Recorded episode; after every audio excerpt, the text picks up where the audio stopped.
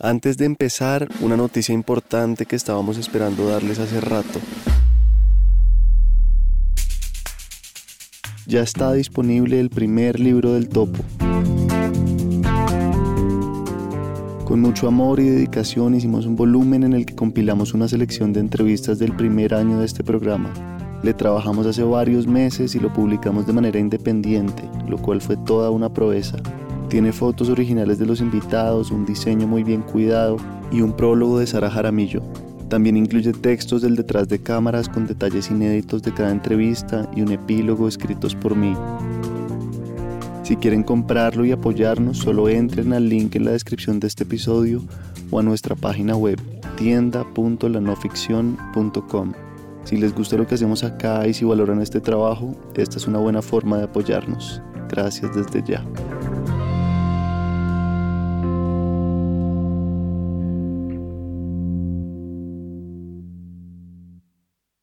El 19 de febrero del 2022, un hombre llamado Yeshua Caslo se perdió a las afueras de Bogotá en el Cerro Pan de Azúcar, un páramo a 3.600 metros de altura detrás de la laguna de Guatavita, entre los municipios de Huasca y Sesquilé. Cuando llego al sitio donde se perdió el dron, que me guío por la imagen que yo vi cuando iba bajando el dron, pues empiezo a buscar un poquito el dron pero luego siento como esto está muy, esta selva está muy fuerte y digo, bueno, ¿y dónde están estas personas? Entonces yo los llamo, grito, mira, nunca más los volví a ver. Familiares, bomberos, ejército y habitantes de la región lo buscaron por los siguientes 16 días. Ellos dicen en su testimonio que ellos bajaron detrás mío y me llamaron, y lo mismo, que tampoco me escucharon. Entonces luego yo voy a buscar el camino y no hay camino. Y yo digo, avancemos otro poco, a ver si más adelante, y no hay camino, y no hay camino, y no hay camino, y volteo a ver, y todo igual. Entonces ya empiezo a sentirme perdido. Hola, Janet, estoy en una situación muy extraña. Estoy en medio de un páramo, te voy a enviar la ubicación, estoy perdido. Me voy a quedar quieto porque ya, ya, ya no tengo agua, nada, encontré un pocito y me voy a quedar quieto. Necesito que llames a los bomberos. Te envío la ubicación para que me recojan porque estoy en medio de la nada. Solo veo montañas, no veo casas, no veo absolutamente nada. Por favor, ayúdame. Ese fue uno y el otro. estoy en una situación muy extraña. Estoy en medio de un páramo, en medio de la nada. Hubo un problema con el dron. El, caso fue que me perdí y estoy en medio de la nada. Necesito que por favor llames a, la, a, la, a, la, a los bomberos de Guatavita o a la policía de Guatavita y reporten que estoy perdido en medio de la nada. Que si no me recogen me voy a morir porque aquí no tengo nada que comer y ya viene la noche y no sé por dónde. Solo veo montañas. Estoy en medio de la nada. Por favor, ayúdame. Te envío la ubicación ahí fue mi momento de angustia. Sobre todo de entrada yo tenía mucho miedo al frío, pues porque dicen que en un páramo tú te mueres de hipotermia, a la intemperie. Entonces ahí mismo empezó el viento y empezó a, tronar, a, crujir la noche que venía la tormenta y la oscuridad. Yo dije, lo importante es no dormirme. Esta noche vamos a hacer ejercicio toda la noche y hacer ejercicio de respiración para calentarme. Y empecé a hacer eso, empecé a lograr un poco de temperatura y pum, empezó a hablar Dios. Pero después del pánico de la primera noche, supo que esta era una prueba más de Dios. De entrada me dijo, me empezó a hablar acerca de quién eres tú. Recuerdas de cómo empezamos. Piensa en cómo ha sido tu vida, por qué han pasado las cosas que han pasado.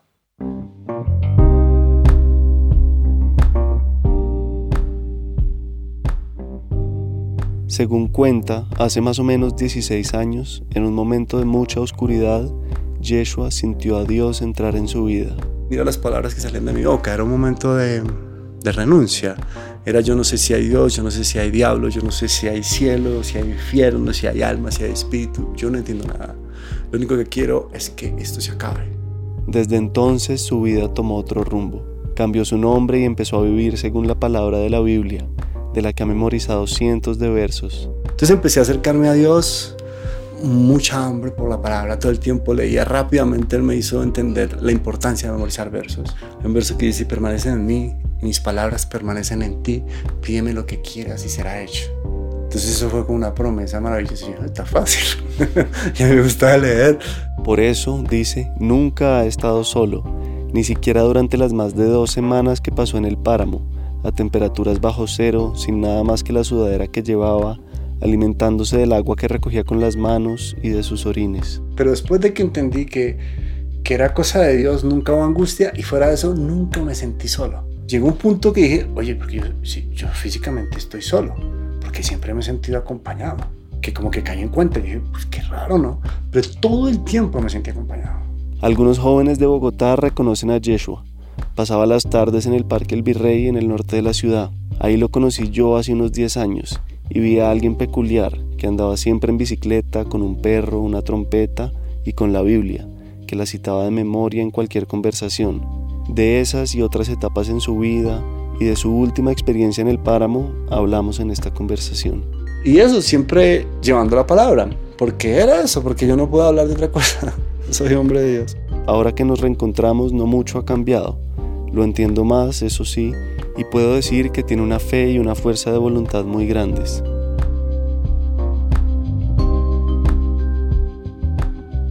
Bienvenidos al Topo, un podcast de entrevistas con personas que tienen formas de vivir y pensar fascinantes. Esta historia está dividida en dos partes, la vida de Yeshua antes de perderse en el páramo y después.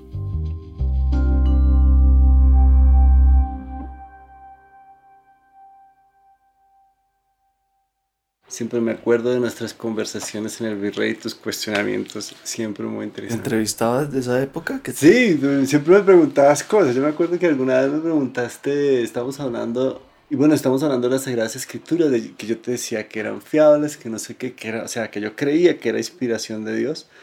Y me acuerdo que te dije que eran 66 libros, que todos coincidían, que había como una hilaridad siendo que fueron escritos por distintos hombres de distintas épocas que ni siquiera se conocieron. Eso es lo que dice la Biblia, la mente de Dios inspirando ciertos hombres. Y tú me cuestionaste frente al 66. Sí. Que tú me dijiste, me acuerdo porque creo que la única vez que me lo han dicho. Que qué curioso que eran 66 con esa connotación del número 6, ¿no? Que se dice, en la Biblia, la Biblia dice 666, que es el nombre de la bestia. Entonces yo sí, qué curioso. Qué buena memoria, yo no, yo procuro tener buena memoria, pero de eso no me acuerdo. Tenía no, hay cosas que se olvidan, pero, pero esa me acuerdo por lo que te digo, porque fue la en ese caminar del Evangelio, pues, es de conversar. Y hay preguntas puntuales que te quedan, sobre todo porque te cuestionan, ¿no? Y ahí era así, ¿no? Recuérdame algo de eso, ¿no? Como hace 10 años, en el Virrey. Sí, hace como 10 años. Eso fue después de que yo regresé de Canadá, fue hace 16 años, que yo pedí, yo, me fui detrás, ¿ya estás grabando? Bueno, cuando volví a nacer, Dios me puso a viajar. Es como un sello de los hombres de Dios, porque es casi como una fórmula para hacernos crecer y para entrenarnos. Si tú miras, los hombres de la Biblia siempre van viajando. Digamos que se habla de volver a nacer, de ser un hombre nuevo. Hay un verso que dice, quien está en Cristo una nueva criatura, de las cosas viejas pasaron y aquí todas son hechas nuevas. Existe el tema del cambio de nombre, a muchos hombres se les ha cambiado el nombre en la vida. Entonces, tú arrancas y arrancas, cuando estás viajando todo es nuevo, ¿no? Y vas aprendiendo y eso es, como que cortas con el, el lazo del viejo Y bueno, viajar también tiene que tú te, tú te desapegas, tienes que ir liviano, te desapegas de las cosas materiales. Conoces muchas personas, las cuales te enriquecen. Es muy lindo, yo no sé si te gusta viajar, pero viajar es muy lindo. Tengo pensado ese viaje, un viaje particular, vamos a ver si lo, Dios lo bendice, de irme de aquí hasta Alaska. Yo tengo un caballo y la idea es irnos con el caballo como misionero, hablando con la gente en la misma dinámica, obviamente súper despacio, conociendo. El, el, viajar es muy bonito. Bueno, pues a ver, yo sí quisiera saber muchas cosas de ti desde el comienzo, desde lo más terrenal y como básico, biográfico, como mundano, hasta todo tu pensamiento y tu transformación y tu visión de la vida. Entonces, si quieres, arranquemos por lo más como biográfico, sencillo. Sí, ok. Pues eh, yo nazco en una familia de... Somos tres hermanos, todos hombres, yo soy el del medio. Mi papá, mi mamá, Elizabeth y, y Daniel. Personas muy trabajadoras, mis hermanos muy pilos. Los dos viven en Canadá, profesionales los dos. El uno es ingeniero mecánico y el otro es profesor de artes. Y bueno, yo el del medio. Desde el comienzo, digamos, el arte estuvo muy presente en mi vida desde el comienzo, sobre todo la pintura. ¿Naciste en Bogotá? Nací en Bogotá. Pues mi, mi, nacimiento físico sí en Bogotá. Eh, mis papás eran de acá. Creo que mi mamá es de Santander. ¿El otro nacimiento ibas a preguntar? Sí, el otro nacimiento. el otro nacimiento fue también en Bogotá, pero ese es el espiritual, que ese fue pues años después. Y pues es el más importante, porque hay ahí la, la transformación, ¿no? Pues nada, en, en, el arte estuvo presente en mi vida por un tiempo. Me acuerdo siempre de un colegio que se llamaba Juan Ramón Jiménez, en donde mm, ellos eran un colegio especial que tenían eso, que veían el talento de alguno y lo, lo explotaban. Entonces yo me acuerdo que me, me sacaban de las clases y me llevaban a pintar. Había una revista y publicaban lo que yo pintaba. Ellos vieron un talento. Yo pintaba siempre animales. ¿Era un colegio religioso? No, lo contrario. Súper español, de mente abierta, de artistas, muy, muy chévere ese colegio. Pero estudié muy poquito allí.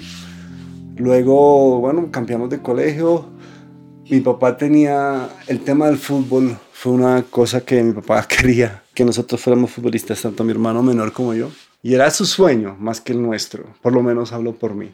Entonces eso fue como una pausa extraña que yo estuve tratando de complacer a mi papá por años. Pues jugando fútbol en el colegio. En el colegio hasta los, no, incluso hasta lo último. Incluso llegué a la universidad, pero imagínate las cosas que decía mi papá que eran muy locas. Yo estaba en la universidad, yo, yo estuve en la Tadeo y estuve en el Politécnico pero él, él, era, digamos, los consejos eran totalmente lo que diría un padre normalmente. Me decía, para estudiar tú usted tiene tiempo, enfóquese en el fútbol. Entonces era muy loco. Y fuera de eso, a mí me gustaba el juego como tal, pero yo no tenía alma de futbolista, no me gustaba el mundo del fútbol, no me gustaban las concentraciones, no me gustaba, yo, yo no encajaba en los grupos. ¿Por qué? Pues así me hizo Dios. En ese momento yo era muy solitario, entonces me costaba mucho y pues en un juego de equipo eso era complejo. Y muchas personas decían, hombre, no quiere ser futbolista, el sueño es suyo, no de él. Pero pues él, tenía su carácter hasta, hasta que una vez me fracturaron la tibia en un torneo, hay como que un poquito. Y eso que luego volvió y me consiguió otro equipo. Yo. Pero bueno, finalmente yo me fui a viajar. La, la, primera vez, ya eso eran los 20. s ¿Y cómo te llamabas tú de nacimiento? ¿Cómo te pusieron tus papás? Ese, no se puede decir, Ajá. pero te digo el por qué. Hay un verso de Dios que fue muy bonito cuando me cambié el nombre, porque yo me cambié el nombre sin tanto conocimiento de la Biblia. Fue una de las cosas que pasaron. Es un camino, ¿no? Entonces, como en cualquier camino, tú vas aprendiendo y creciendo en conocimiento.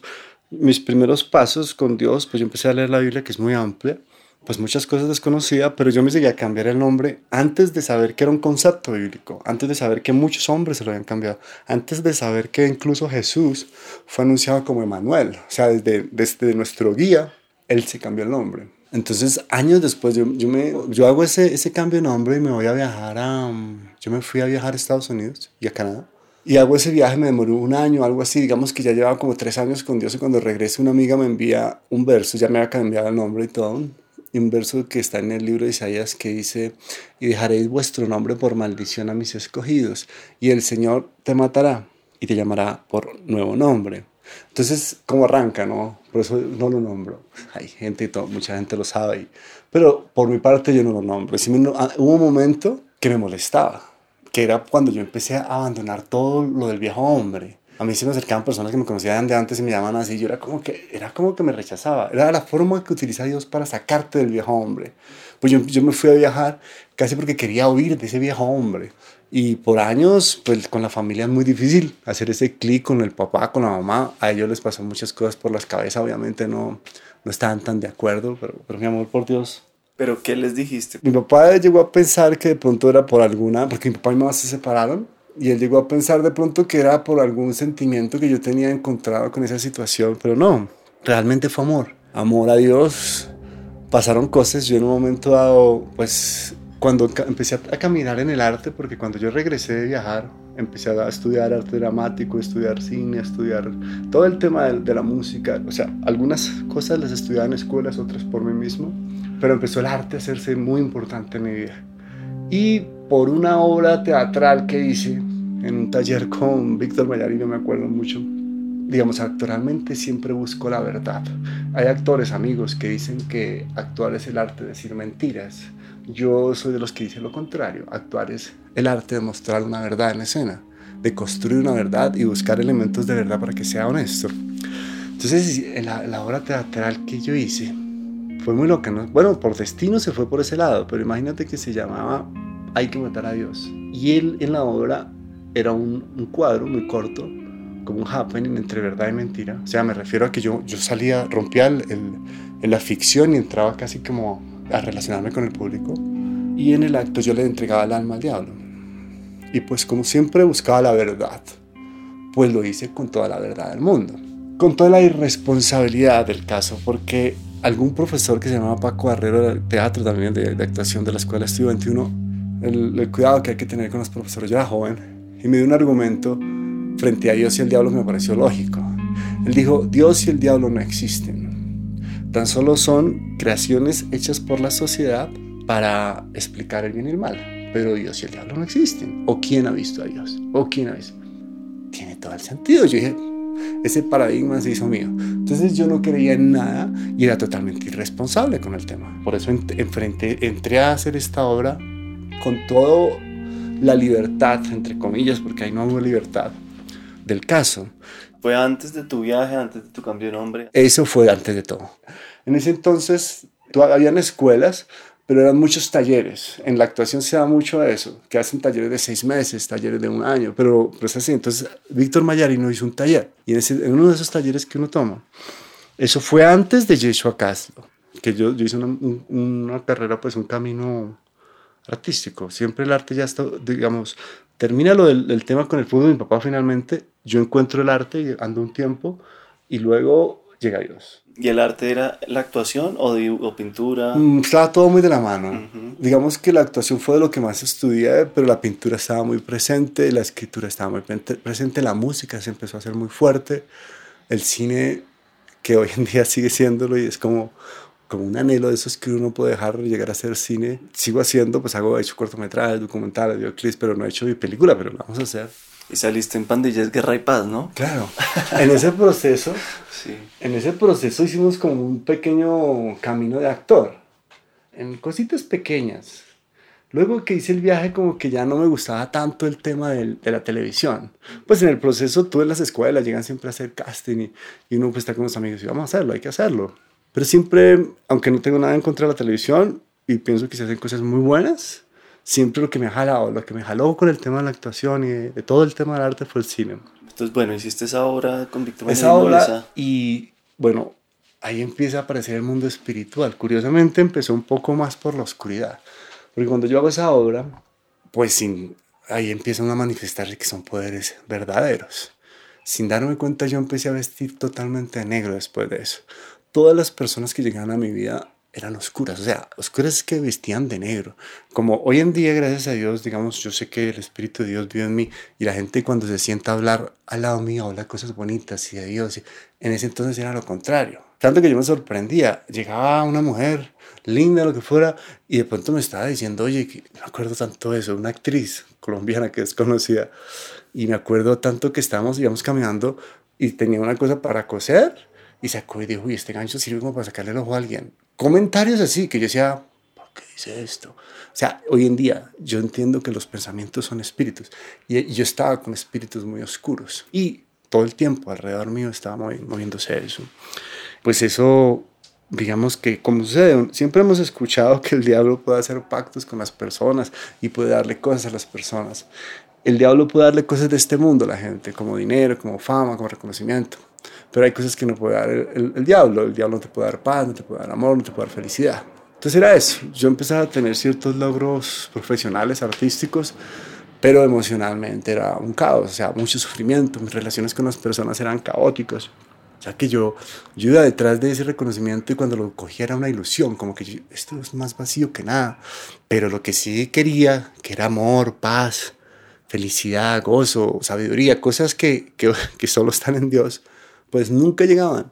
Entonces una noche empecé a cantar una canción que decía, hoy necesito que llueva duro, necesito que tu amor esté, en el sitio donde vivía, que era totalmente oscuro, cerré todas las ventanas con, con láminas, muy, muy raro, ¿no? Porque era, yo no lo hacía porque vamos a ser diabólicos, ¿no? Yo ni siquiera era consciente que el diablo estaba dentro, o malos espíritus estaban dentro mío.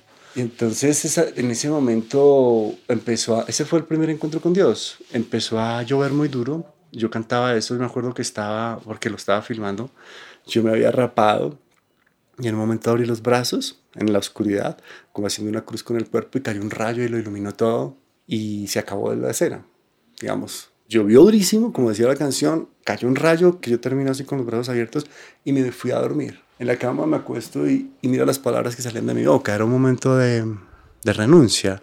Era yo no sé si hay Dios, yo no sé si hay diablo, yo no sé si hay cielo, si hay infierno, si hay alma, si hay espíritu. Yo no entiendo nada.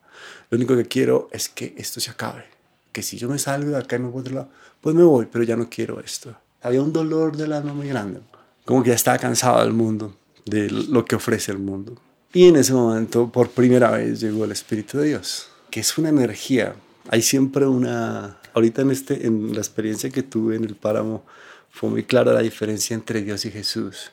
Porque doctrinalmente tú sabes que hay personas que dicen que Dios y Jesús son el mismo y hay otros que dicen que Dios es el Padre y Jesús es, es el Hijo, ¿no?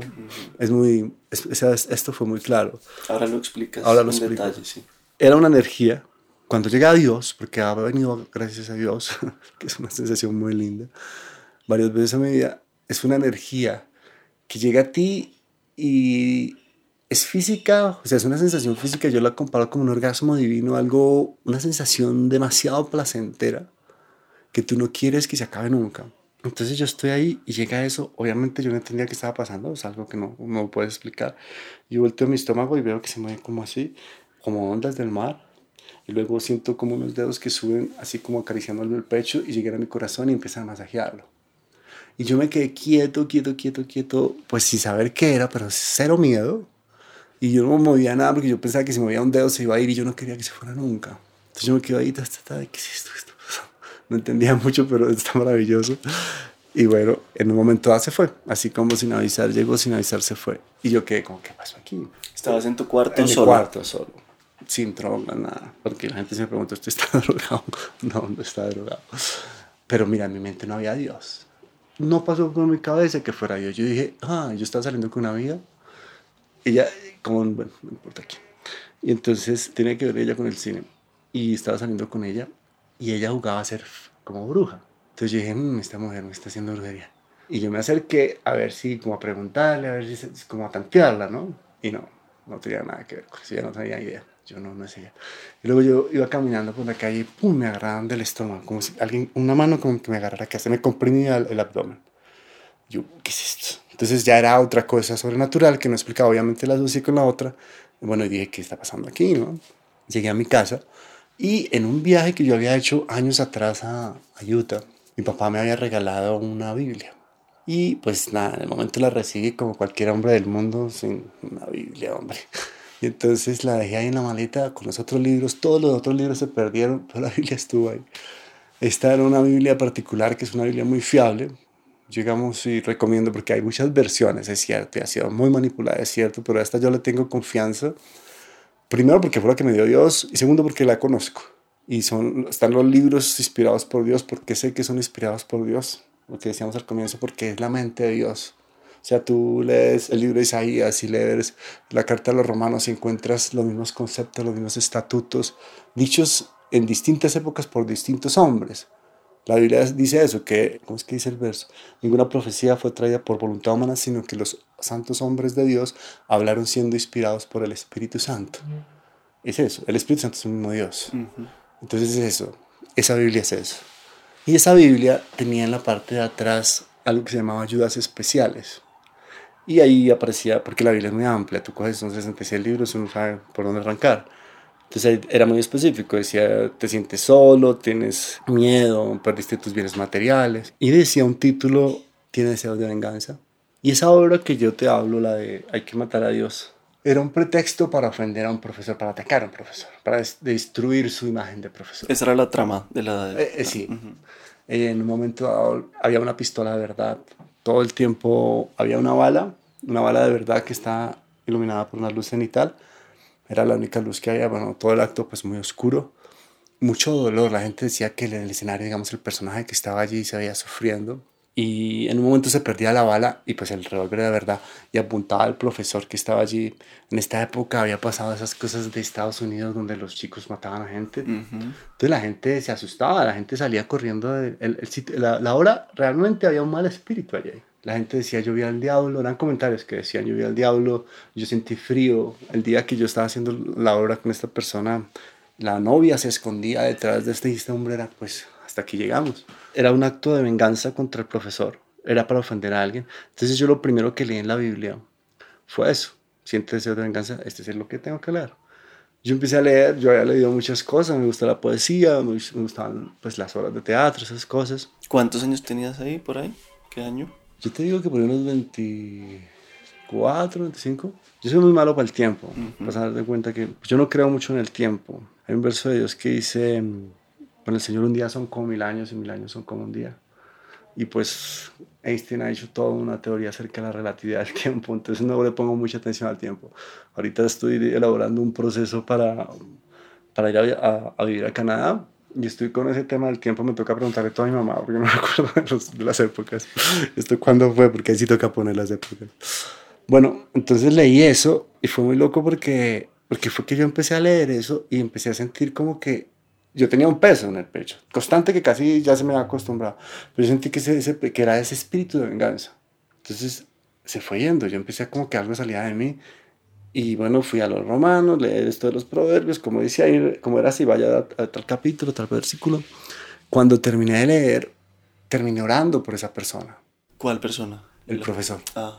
El profesor de teatro era una persona real, era una persona con la que yo trabajé, incluso yo, yo di clases de teatro en, en, la escuela de él y estudié con él. Pero digo, la obra consistía en matar a ese profesor dentro de la obra. Pero sí, o sea, pasaron cosas muy locas. Los espíritus, esos, eh, por eso uno empieza a darse cuenta que era el diablo. En momentos cuando yo estaba ensayando, había un espíritu que me hablaba y me decía que no matara de verdad que lo matas por los abogados, eh, digamos que sales por el tema que él mismo lo volvió loco, como que te tengan un tiempo, pero cuando salgas de ahí ya eres famoso y, y logras lo que quieres y obtener lo que las cosas que ofrece el diablo. Pero cosas así muy locas ponía este, este el diablo en la cabeza.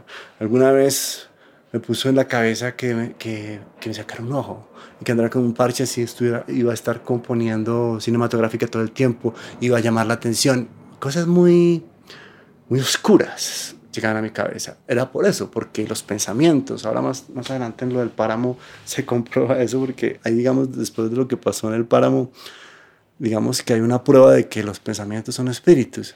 ¿Por qué? Porque, digamos, yo pude sobrevivir los 16 días sin comer y sin dormir gracias a ese concepto, porque eso hizo que pudiera manejar mi mente como debía manejarlo. Pero bueno, eso es un poquito más adelante. Entonces, ese fue como mi comienzo con Dios. Cuando ya pasa eso, yo ya digo, ok, pasan estas cosas sobrenaturales, leo la Biblia y pasa esto. Entonces yo dije, ok, el que me estaba buscando era Dios, ya supe que era Dios, ya no sé que, que no era una bruja. Entonces empecé a acercarme a Dios, mucha hambre por la palabra, todo el tiempo leía rápidamente, él me hizo entender la importancia de memorizar versos. Un verso que dice, permanece en mí, mis palabras permanecen en ti, pídeme lo que quieras y será hecho. Entonces eso fue como una promesa maravillosa. Y yo, está fácil. ya me gustaba leer. Entonces yo empecé a guardar palabra a palabra. Luego entendí, más adelante me hizo entender que eso era el pacto eterno, que esa es la forma de llenarse del Espíritu de Dios. Los pensamientos de Dios son su mismo espíritu, tiene sentido. Y el verdadero templo de Dios somos nosotros. De hecho, en la Biblia se dice que Dios no está en los templos construidos por manos humanas. El verdadero templo de Dios es el cuerpo. La relación con Dios es tú con Él, sin intermediarios. El único intermediario es Jesucristo, pero no pastores ni curas. Nada de iglesias. Nada de iglesias. Y he estado y conozco. En esto ya van más de, de 16 años. He estado en muchas denominaciones de iglesias cristianas, he estado cerca a budistas, he estado cerca a musulmanes, he estado cerca a hindús. Y como este es mi, digamos, mi camino, pues todo el tiempo hablo de esto. Siempre me acuerdo de un amigo que me decía, Joshua, es que usted no puede hablar sin, hablar, sin dejar de hablar de Dios, porque es una locura. Y desde que tú me conocías así, así, y eso es lo que soy. Entonces, por lo mismo, me ha acercado a muchas corrientes, a muchas doctrinas. Y mi conclusión es esa. La relación es sí, con Jesús y con Dios, pero tú solito, sin intermediarios. ¿La Biblia, la Biblia. es el vehículo? La Biblia. Y digamos, recomiendo esa esa versión, la Reina Valera 1960, en, en español. En inglés, yo, la King James es muy buena. King James. King James. Yo conozco esas dos. Pues ah, luego me trajeron, empecé a pedirle a amigas que viajaban, traerme a Francia, pero no, no llegaba a aprender ni francés ni italiano que me trajeron, no puedo recomendar, no sé cómo sean esas, pero seguramente habrá una fiable, porque Dios es fiel. O sea, no, no te va a dejar aquí, sígueme sin, sin, sin, o entiéndeme o crea una relación conmigo sin nada, ¿no? Entonces sí la hay, hay que buscarla, pedirle a él que se la traiga uno. Bueno, entonces ahí empezó mi camino con Dios. Te cuento cómo llegó el tema del cambio de nombre. Como uniéndolo con lo que habíamos hablado, un día yo, yo no podía, obviamente es un proceso, yo todavía tenía mucha oscuridad adentro, había muchos demonios adentro. Inicialmente yo no me podía arrodillar, o sea, no por cuestión física, sino que yo iba a la iglesia y algo que había en mí no me dejaba arrodillarme, me daba una soberbia, un espíritu de orgullo. Yo no podía nombrar a Jesús. O sea, todo el mundo es muy fácil, pero yo tenía algo, cosas muy oscuras adentro. Entonces, pero ya empezaba Dios a entrar, entrar, entrar a mi mente y la palabra empezaba a sacar, o sea, la palabra de Dios es la palabra de Dios y entra y es como que llega la luz y se va la oscuridad. Entonces, poco a poco eh, me, iba limpiando. Y el tema de, de, Jesús, que yo empezaba a necesitarlo y quería nombrarlo, empecé a nombrarlo como Yeshua. Cuando lo necesitaba y lo necesitaba nombrar, porque había momentos que quería nombrarlo, lo llamaba como Yeshua. Y un día, en el sitio donde yo estaba, empezaron a cambiar todas las cosas. Me acuerdo tanto que abrí todas las ventanas, empezó a entrar la luz por todos lados, todo lo contrario, ¿no? A lo anterior. Digamos, abrimos una claraboya arriba y entraba todo un... Yo me acostaba en una hamaca y por la noche entraba un chorro de luz. Ya la luz. ¿Eso era un apartamento acá en Bogotá tuyo? Era un espacio, un espacio donde yo vivía así. Llegó, un día me levanto en ese espacio y la... Era como una bodega. En la parte de arriba una bodega, entonces yo lo había decorado yo hacerlo, pues, hacer los cambios que quisiera. Y en las paredes estaba escrito ese nombre por todo lado hay un, Pablo de Tarso decía, no, sé si en el espíritu o en el cuerpo. Yo no sé si yo mismo lo puse o el espíritu, lo que fuera. El hecho era que todas las paredes estaban llenas de Yeshua, Yeshua, Yeshua. Y Dios me puso, en, porque fue así, Dios me puso en la cabeza la idea de cambiarme el nombre. Entonces, bueno, ahí lo unimos con, con el comienzo, con lo que había hecho. Así fue que llegó el cambio de nombre. Para mí fue uno de los días más felices de mi vida. Y son cosas muy raras porque ahorita en el, en el, en el páramo Dios me hacía entender, la primera noche en el páramo Él me dice, hablamos de todo esto, de cómo fue que empezamos tú y yo, quién eres tú, ¿por qué crees que ha pasado todo esto? Porque no todo el mundo tiene ese deseo de cambiarse el nombre, si uno ve es muy rara las personas, pero para mí fue liberador, para mí fue lo que te digo, el día más feliz de mi vida. Me da curiosidad esa otra etapa cuando nos conocimos, ahí en qué andabas. yo creo que ahí, yo ya estaba más... con Dios. Sí. sí. Ahí yo ya había, ya había pasado todo esto, esto antes. Eh, ¿Viajaste? Viajé, a, viajé a Estados Unidos y Canadá en busca del reino de los cielos. Yo, yo cuando me fui a viajar allá, yo me fui, fue muy lindo. Yo quiero mucho Estados Unidos, porque Estados Unidos es muy, muy bonito con, con los hombres de Dios. Yo me acuerdo siempre en este testimonio, lo cuento muchas veces, porque yo había viajado antes a Estados Unidos como artista. Entonces decían, artista colombiano, vamos al cuartico, ¿dónde está la droga? ¿no? Esta vez yo llegué y yo me fui a viajar buscando reino los cielos, me fui con una bicicleta, mi trompeta, llevaba una muda de ropa, ya no llevaba nada más, y dos Biblias, una en inglés y una en español, porque iba aprendiendo el inglés. Entonces cuando llegué al oficial de migración, él me preguntó, siempre le preguntaban a qué se dedica. Entonces yo le dije en esta ocasión lo que yo era, yo soy siervo de Dios. Y él me dijo, mira, ok, déjeme ver su Biblia. Muy astuto el de una vez, si siervo de Dios. Entonces yo saqué mis dos Biblias, yo saqué las dos clases. Yo siempre, el alma de niño es muy importante en el camino de Dios. Y siempre me he sentido como un soldado de Dios. Y hay un verso que es muy bonito que dice, a menos de que cambies y te conviertas en un niño, nunca entrarás en el reino de los cielos. A menos de que cambies y te conviertas en un niño, nunca entrarás en el reino de los cielos. Entonces yo sacaba mis dos espadas como un soldado. Y es así. Cuando uno le da risa la gente está loquito. Pero la verdad es que es así. Yo te puedo contar historias de cómo la Biblia la sacaba como una espada y los malos espíritus salían corriendo. Así, sacaba la espada y ¡wow! Entonces yo sacaba la, mis dos espadas y el de inmigración me miró, sonrió y me dijo, lo felicito.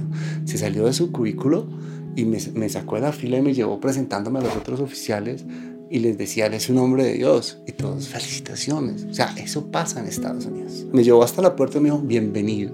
Y así entré a Estados Unidos. Y eso no fue solo, tengo varios testimonios de, de esa forma. La otra cuando salí de allá, que fue similar. Ven y te lo cuento más lindo, rápido para cerrar el tema de Estados Unidos. Yo pido refugio por persecución religiosa en, en Canadá. Me lo niegan porque no aplica, porque aquí hay libertad de culto. ¿Y quién te estaba persiguiendo? Fue una historia, pues tú empiezas a, batallar con cosas espirituales. Mi familia, yo hoy en día entiendo que también, obviamente yo también, eh, es un proceso, ¿no?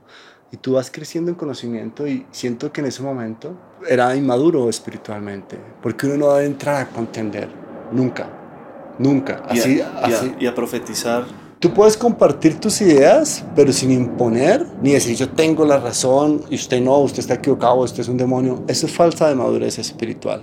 Pero pasa porque al comienzo pues tú eres inmaduro espiritual, mente hablando, porque yo era inmaduro, eso fue a los primeros dos años, y yo tenía esa pasión por el amor de Cristo, allí lo decía, pero también había otros versos más adelante que te decían cómo manejar esas situaciones. Entonces yo no lo sabía y choqué mucho con muchas personas al comienzo, lo cual fue un error. Y, y las personas con las que choqué inicialmente era mi familia, porque ellos pertenecen a una, a una doctrina hindú. Por eso yo estoy muy, muy cerca de eso y conozco un poco acerca de, de las doctrinas hindú. Ellos pertenecen a, o siguen a un gurú que se llama Sanjin. Entonces con ellos choqué mucho. Te lo digo, yo fui el que primero ataqué.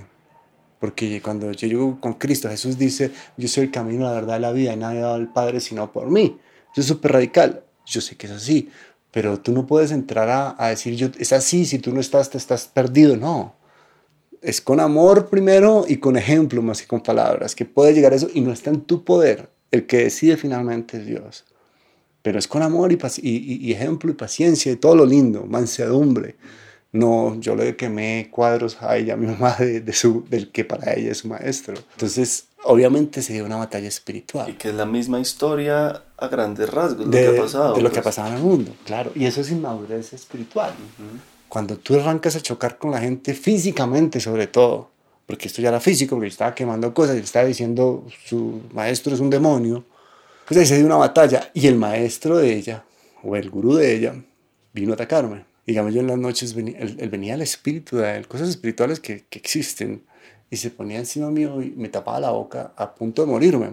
La única forma como yo me liberaba, me liberaba de eso era con la palabra diciendo, cúbreme con tu sangre, Señor Jesucristo, y ahí se acaba la batalla.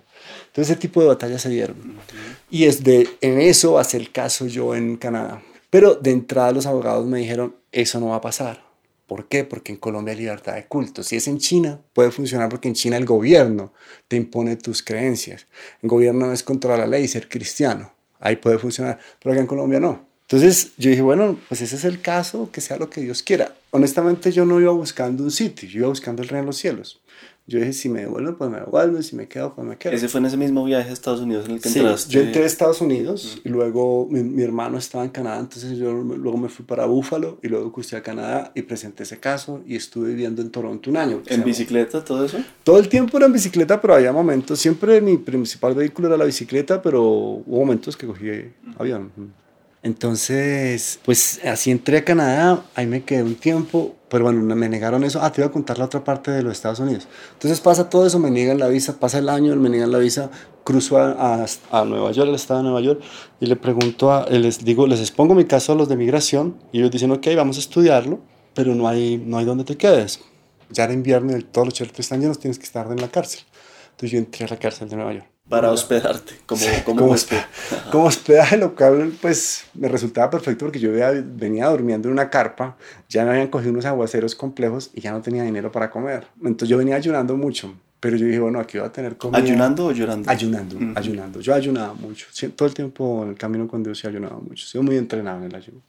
¿Cómo que cuántos días? Como... lo máximo yo arranqué con primero tres días luego siete días luego 21 días luego 40 días es lo máximo ¿Solo agua? No, 40 días solo líquidos. Pero es, es, sí, es muy lindo.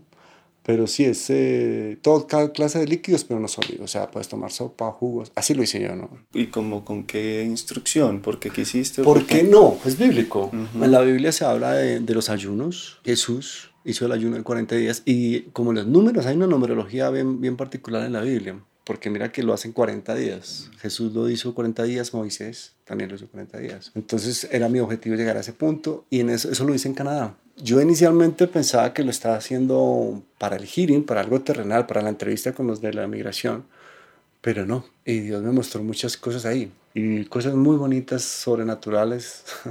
¿En la cárcel? No, ah. eso, el, el, el ayuno ese fue antes durante el periodo que yo allá tú llegas, primero llevas a una casa, yo fui a una casa que se llama Sojen House, donde hay muchos inmigrantes, luego el, el, el gobierno empieza a darle uno un, un, dinero y tú puedes ir a rentar un sitio.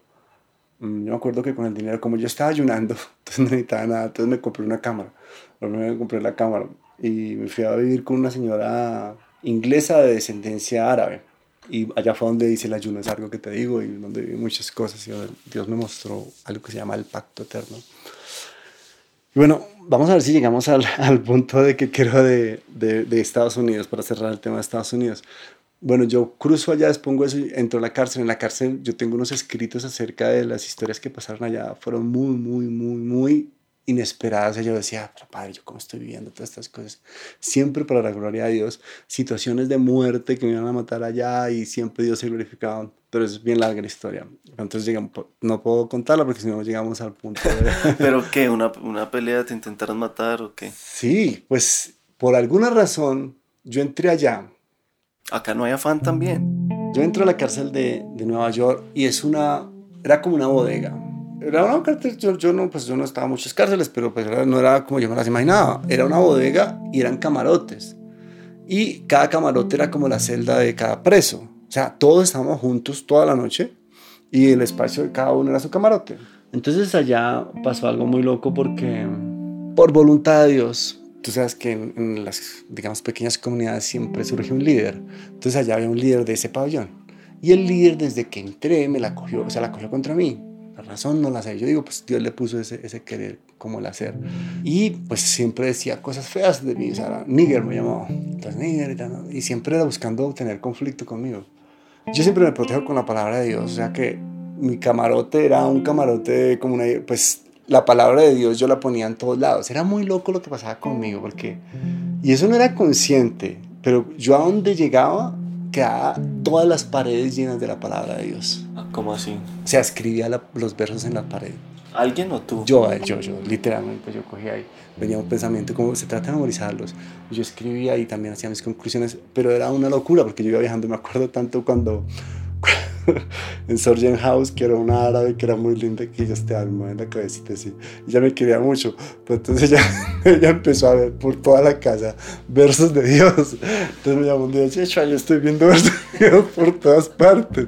Entonces yo le dije, mi vida debe ser el Espíritu Santo. Y pues no estaba diciendo mentiras, porque el Espíritu Santo es el que te llama. Entonces ella me hizo la cabecita así como, ok, ok. Entonces era muy loco. Y era en todo lado, allá en la cárcel no fue la excepción. Yo llegaba y, pues en todos los, pegaba papeles o escribía. Y es una protección. Por eso te decía que la palabra es la, espada. Por eso lo dice en el bíblico. Jesús dice, no penséis que he venido a este mundo para traer paz. Yo he venido para traer espada, que es la palabra de Dios. Porque hay un, estamos en una batalla espiritual tanto existe Dios como existe el diablo, que tanto existen los ángeles como existen los demonios. ¿Y eso será así eternamente? Vamos a vencer proféticamente y el mal va a ser expulsado de este mundo. Pero por ahora es así. Por eso vemos lo que vemos en el mundo. Hay una batalla espiritual. Ahora también aterrizamos esto como a las cosas que suceden. Que suceden, claro, claro. El mundo está, hay un verso que es claro, que dice, sabemos que somos de Dios y el mundo entero está bajo el maligno. Por eso vemos lo que vemos, por eso escuchamos la música que estamos escuchando hoy en día, por eso hay tantas guerras y el hombre sigue siendo como si no entendiera. Si tú miras la historia, seguimos repitiendo las mismas guerras por las mismas pendejadas, porque son eso, ambiciones, ansias de poder. Tener la razón. Tener la razón, sí, yo estoy, sí, exactamente. Falta de tolerancia, todo eso. Entonces eso es el ego, ¿no? La soberbia, los frutos de la envidia, todo eso, la ambición, son los frutos del diablo, ¿no? Y él es el que gobierna este mundo. Bueno, entonces terminemos las dos anécdotas. De la cárcel. Entonces, bueno, ese hombre empezó a, a buscarme y hacía cosas muy locas digamos, habían ciertos soldaditos que aparecían a mi favor, que llegaban y me decían, yo soy de Jesucristo, pero casi que a secreto porque no podía decirlo, pero yo estoy con usted. Yo, yo no estaba en guerra con nadie, por supuesto, pero estos estaban creando una guerra que yo no estaba buscando. Entonces se empezó a pasar como si yo fuera el retador del líder y habían otros que lo calentaban, sabes que siempre existe el, el como carbonero. Entonces yo me acuerdo que llegó una vez uno que era como un redneck, no sé si has escuchado los redneck allá en Estados Unidos, que son particulares, ellos son como niños grandes que dicen lo que se les viene a la cabeza y él era así. Entonces yo me acuerdo una escena que yo iba para el baño y él estaba, este hombre era el que mandaba, ¿no? Era un norteamericano muy grande, así como muy de ejercicio. Cogía el control y se paraba frente al control y cambiaba todos los canales. Nadie le decía nada, era el que mandaba ahí. Y estaba en eso, ¿no? Y yo iba para el baño. Entonces el rey negrito, se levantaron los dos leones, aquí va a ser la batalla, ahora sí vamos a ver quién va a ser el líder. Y ¿este qué está hablando? Yo, pues yo que estoy calentándome, yo no tengo ganas de pelear con nadie. Y este hombre se puso rojo cuando yo pasé por el lado porque él sentía que yo realmente me había parado. No, yo iba para el baño, yo pasaba. Y era eso, toda una tensión ahí que empezaron a pasar cosas. Llegó un punto en donde, muy loco, llegó un hombre que era muy amigo de él En la noche se me acercó, yo estoy con usted. Y me trajo un lápiz muy afilado con la punta llena de pegante. O sea, era un arma letal, como un cuchillo. Y me dijo, yo estoy con usted, aquí le dejo esto. Y me lo puso en el pecho yo. ¿Qué estoy esperando que yo haga con esto? Bueno, yo no le puse atención, yo siempre estaba muy en silencio.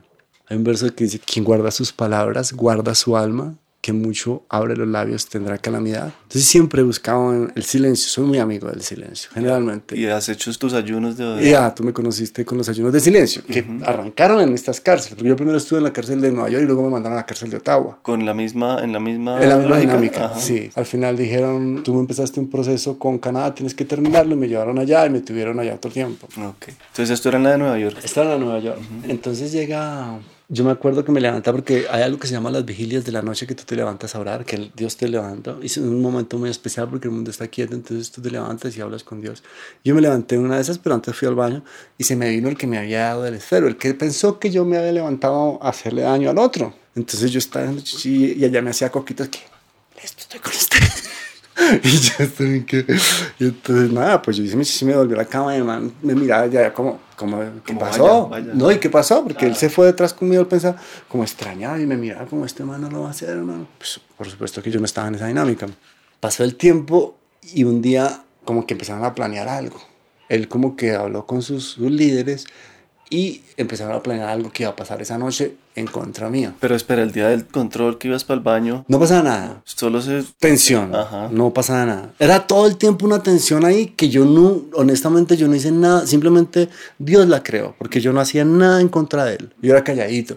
Otras cosas que hacía, él cogía y, digamos, traía a un chico que era como, no sé, su ¿cómo llamarlo? Como su saco de boxeo. Y lo traía y empezaba a pegarle durísimo al lado mío, buscando que yo reaccionara para pelear ahí siempre venía Dios a mi cabeza. Hay un verso que dice, mm, el que pasando se deja llevar por pleito ajeno es como una osa que le quitan los osos, a sus osesnos. O sea, como tú no te vas a meter en pleitos que no te corresponden. Y eso me protegía mucho porque él era lo, hacía como era cruel. Sonaban los golpes y era al lado mío buscando que yo dijera, oye, no le hagas eso. Entonces ahí pues, tenía el pretexto para pelear conmigo. Siempre buscando pelear conmigo. ¿no? Luego pasó eso, empezaron a planear algo en contra mío. Salíamos a caminar a patio, incluso otros de otros pabellones me miraban y me hacían y era, me decían que me iban a matar y en las noches hacían, esta noche sí lo vamos a coger, es solo uno, que no sé qué, algo iba a pasar esa noche. Y pues me lo dejaron muy claro. Y en la noche era muy loco, porque en las noches se desaparecían los guardias y en las noches ellos empezaban a pelear entre ellos, guiados por eso, como tú peleas con este, tata. A mí nunca me sacaban a pelear, pues yo creo por el escudo de Dios, obviamente no era peleado tampoco. Y entonces esa noche empezó, yo dije, aquí va a pasar algo. Y yo en mi humana condición pensé en protegerme. Yo dije, pues tenía lápiz que me había dado y tenía otros lápices porque yo mantenía pintando. Y me puse los lápices en el pecho. Y entonces esperé a que llegara la noche. Y pues ellos hacían todo un poco así como son los norteamericanos, pasaban y mostraban sus músculos y hacían todo mucho. Y bueno, yo estaba ahí. Y entonces, en un momento dado, dijeron, listo, vamos. Y se vinieron todos. Y yo, yo estaba así acostado, con la cobija hasta acá, y los lápices acá, y yo lo miraba. Yo me quedaba quietico. Pero ellos cuando iban llegando, Dios los detenía, como que les ponía cierto miedo, seguramente porque no veían que yo reaccionara.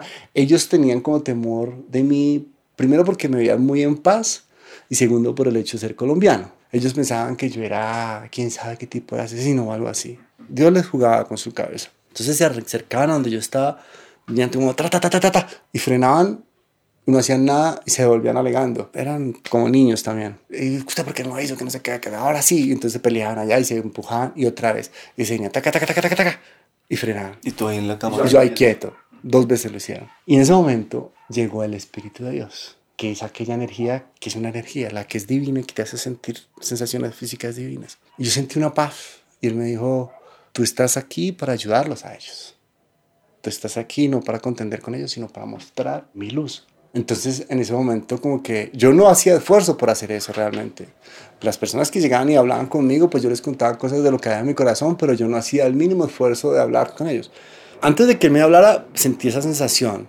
Y yo dije, si esto es lo que voy a sentir, no hay problema, vámonos. Entonces yo ya como que decidí aceptar la muerte y puse los lápices que tenía para protegerme a un lado y volvieron ellos, se frenaron y se fueron. Y después de eso fue que Dios me dijo, tú estás aquí para ayudarles. Entonces en ese momento hablé con el líder. La pregunta que le hice fue, my friend, can you help me with my English? That my English not, not very good. And he said, okay, what do you want? Todo como todo el mundo estaba oyendo porque él estaba a cierta distancia. And I said, just help me to translate this or correct me if my English is okay or not. And he said, I asked, uh, I am ready to die. What about you? That was just the question. It's okay if I say like that. I am ready to die. What about you? Tú le preguntaste Sí. eso a tu, al que te había al, al- al líder. Al, Al al líder. bravo. Yo me fui de una con el líder. Ajá. Entonces él dijo, yes, it's all right. Your English is all right. Entonces todo cambió. Yo Dios le cambió el corazón al- en el momento que él dijo, everything all right with the Colombian dude. Entonces esa noche ya cambió toda la dinámica. Y al otro día se manifestó la gloria de Dios. Ellos, digamos, se levantaron, no sé si el líder les dijo lo que fuera, pero empezaron a limpiar todo el espacio por ellos mismos. Y cantaban una canción que creo que es una canción cristiana de Estados Unidos, que yo no la había escuchado, que decía, Goodbye everybody, goodbye everybody. Porque en el camino con Dios uno es eso. Yo dejo todo y me voy con Dios. ¿no? Y empezaron a pasar cosas súper lindas que ellos empezaron a traerme regalos. Digamos, llegaban y el bizcochito que guardaron de eso me lo traían, las mejores medias, los mejores zapatos, las cosas que recogían. Y empezó a pasar algo muy lindo. Yo iba caminando y ya veía personas arrodilladas, orando. Cuando yo salía a caminar al patio que nos sacaban, yo me ponía la mano atrás y de pronto volteaba a ver y habían otros tres caminando conmigo con la mano atrás. Como que se abrió el tema de Dios. Y obviamente ellos sabían que yo era un hombre de Dios y Dios estaba haciendo las cosas allá. Yo no, era Él el que lo hacía. ¿Tú no planeaste esas palabras que le dijiste a él? No, ¿Te paraste y te salieron? no. Y muchas veces ha pasado así. Ahora te cuento si quieres en Ottawa en un momento que los guardias me iban a moler porque yo hice algo que normalmente hacen que te muelan a palo. ¿Qué? Brinco de allá de uno. Bueno, ahí termino, cerremos la anterior. Bueno. Empezó Dios a manifestarse, a glorificarse, la gente empezó a escuchar. Yo mantenía escritos y me decía, ay, préstame sus escritos. Querían ver qué tenía yo. Y yo pues estaba feliz, yo Dios está haciendo cosas acá. Y en ese momento llegaron los de migración y me dijeron, se va ahí, en ese preciso momento, nos dicho, casi que si eso pasó la noche anterior, la mañana pasó todo esto que te digo y a las 12 del día me llegaron los de migración y me dijeron, tiene que volverse a Canadá porque usted empezó un proceso allá y tiene que terminarlo. Y me enviaron a Ottawa. Entonces, bueno, ahí podemos cerrar esa. Entonces en Ottawa fue toda la historia distinta. Pero me quedé, también hubo una que me decías que era una historia muy bonita en Estados Unidos. ¿Esa cuál fue? Ah, bueno, aquí la hilamos. Entonces me sacan de ahí y mientras tanto yo estoy en los de migración. Yo salgo, yo viajaba con una bicicleta y un tráiler y pues yo tenía dibujos, escritos, videos, todo de Dios. Ellos lo revisaron y ellos sabían que yo era un hombre de Dios. Fuera de eso también vieron todo lo que pasó en la celda. Entonces cuando yo salí, otra vez lo que te digo, que fue la historia bonita, por eso quiero tanto a Estados Unidos. Los guardias de seguridad eran así, con un respeto, o sea, que inclinaban la cabeza porque veían un hombre de Dios en mí. Que eso para mí es muy importante. Por eso mi nación favorita es Estados Unidos. Y mira lo que hace. Y la oscuridad de Estados Unidos. Hay mucha oscuridad total, pero está en las dos partes, en todo el mundo. Estamos en un mundo gobernado por el mal, pero la nación, digamos, el gobierno de Estados Unidos, uno no ve, por lo menos yo no lo he visto ni en Colombia ni en Canadá, que son los gobiernos más cercanos que he tenido, de que haya tanto amor por o tanto respeto por el nombre de Jesús y las cosas de la Biblia, las cosas de Dios. Y si tú miras, pues ellos están con en God We Trust, lo ponen en, en su, no sé si están en En el billete. billete de un dólar, creo. Sí, y All Nations Under God. Dice, es uno de los eslogans de la bandera, ¿no? Entonces está muy presente y yo lo puedo comprobar. Mira, es- que aquí llegamos a la historia que quería contar. Mira esto, esto lo hizo el gobierno en Canadá. Me entran con todo el amor y el respeto y me meten en un cuarto a esperar a los de migración de Canadá que vinieran por mí. El cuarto no había nada sino un bafle y me cerraron ahí y en el bafle dejaron repitiendo una palabra, solo una palabra, una y otra vez. ¿Qué palabra podrías creer que era? God, love, ama. ¿Así Mira, en español? En español. Ujú. Ama, ama, ama, ama. Por una hora me dejaron ahí. O sea, eso es como, para mí fue muy bonito que un gobierno hiciera esas cosas. Por eso quiero tanto a Estados Unidos, con todos los defectos que tiene, porque no hay ninguna nación perfecta. Desde que estemos por ahí los seres humanos hay mucha imperfección, pero tienen valores muy bonitos. Entonces luego me llegan, no sé si quieres que cuente lo que pasó en la de Ottawa. Después de que llegó a Ottawa, me mandan a la cárcel de Ottawa. Bueno, te voy a contar solo el tema de cómo entré al calabozo para no alargarnos tanto. Esto es otra dinámica. Canadá es distinto frente al caso. Entonces te pongo ejemplo. Mi caso fue basado en creencias, en fe, en la Biblia. Ujú. Principalmente en la Biblia, porque todo mi caso era demostrando, digamos, lo que yo estaba diciendo era cierto, porque pues a ti te hablan de espíritu y esas cosas, hay gente que no cree y hay gobiernos que no creen, pero yo me apoyaba en lo que decía Jesús, pues que Jesús es una persona pues que es muy relevante para la historia de la humanidad en la Biblia, que es un libro que es muy importante en la historia de la humanidad. Sin embargo, ellos no aceptaron. Y te lo digo, cuando yo llego allá, y yo, digamos, yo ya iba con el nombre de Jesús, yo decía, Jesús en Estados Unidos abre puertas, en Canadá lo contrario. Lo primero que hizo el gobierno de Canadá fue quitarme la Biblia. Cuando yo iba entrando, yo iba con mi Biblia y eso no puede entrar a la cárcel. pero es mi libro, es para mí muy importante, es Dios para mí. No, no, no puede entrar a la cárcel. Pero es un derecho, no, no va a entrar. Allá, si al caso, allá le damos otra Biblia, pero esta no puede entrar. Y no me dejaba entrar la Biblia. Entonces yo, bueno, ok. Entramos y ahí, pues obviamente, tú ya puedes notar que para mí la Biblia es algo muy importante. Sí, claro que hay una dependencia total, vive en mí, es Dios hablando. Entonces pasaron los días y yo me iba donde los guardias, oye, es que me dijeron que iban a dar una Biblia, no me la han dado, no. O sea, ni sabían. Y yo, ok, un día, dos días, tres días. Al cuarto día yo empecé a sentir el espíritu que se sacudía dentro de mí. Y yo empecé a caminar en la celda así como con cierta ansiedad y como algo que quería esa Biblia. Entonces cuando salía, llegó la hora de salir al patio, llegaron con un carrito y libros para los presos. Entonces yo, wow, allá tiene que haber una Biblia. Yo salí rapidito, llegué primero a mirar los libros y mira, había las cosas que uno no entiende cómo pueden pasar en un país desarrollado. Los libros eran suicidio, asesinato en cinco pasos, en Magnum 44, o sea, unos libros que le dan más violencia a los presos. O sea, esa era la constante de todos los libros que estaban ahí, brujería, cosas que yo, ¿cómo pueden estar esto aquí? Yo buscar, buscar, y ni una Biblia. Entonces me tomó el Espíritu de Dios y empezó a romper los libros y empezó a arrojarlos contra, como un acto un poco histérico contra los vidrios de seguridad y empezó como a predicar, a decir, ustedes le están dando muerte a los presos aquí, ellos necesitan vida, pero todos estos libros lo que tienen son ideas de muerte, ellos necesitan las sagradas escrituras. ¿Estabas tú en inglés? En inglés. They need the word of God here and I need my scriptures. Entonces irrumpía y los presos, pues al son de bulla, era... y yo ahí rompiendo y mandando y los guardias allá me miraban, se fueron acercando todos los guardias así y abrieron la puerta de seguridad y ahí todo mi equipo se fue, todos los, todos los presos se fueron corriendo y se vinieron a mí pues a, a molerme pues, pero ahí otra vez el espíritu de Dios habló. Yo los paré así, un momento, esto es un performance, I am alright, this is just a performance, it's my way to preach the word of God This is dead. You are giving dead to these people, and I need my scriptures. But I am alright. O sea, ellos ahí mismo frenaron. No me, pues no me hicieron nada. Me doblaron el brazo bastante fuerte, pero no, me pegaron. Y así entré al calabozo. En los calabozos estuve mes. Los calabozos eran particulares porque las personas que estaban allí ya eran personas que les tenían que drogar para tenerlos sedados, porque eran personas muy conflictivas o muy, con muy malos espíritus. bueno, allá hay otras historias, pero... Pero wow, sí, no, pues vale la pena.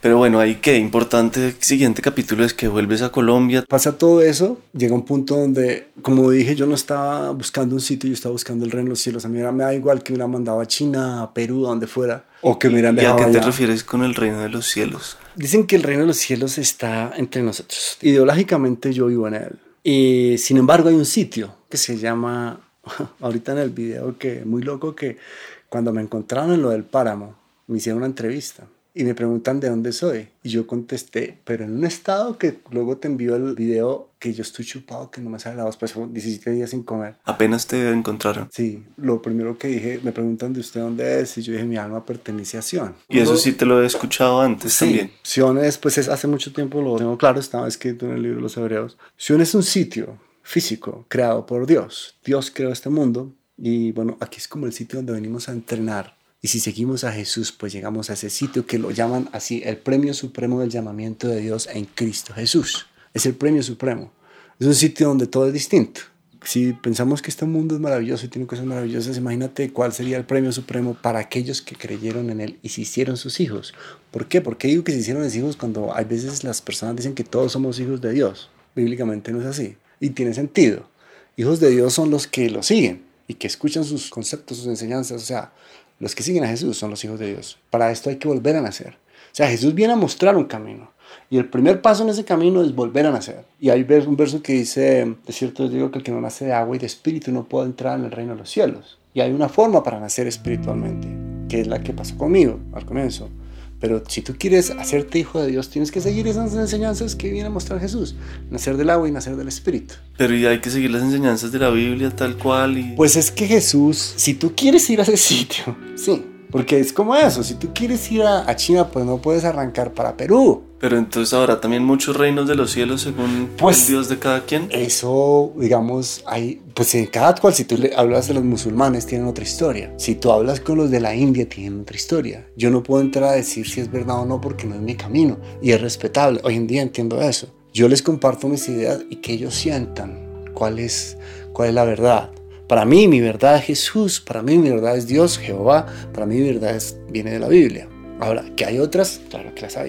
Hay otros que creen que esto se acaba. Posiblemente, de pronto para ellos va a ser así. Entonces es eso, es como lo que te ha tocado por destino. Mi destino ha sido Jesús.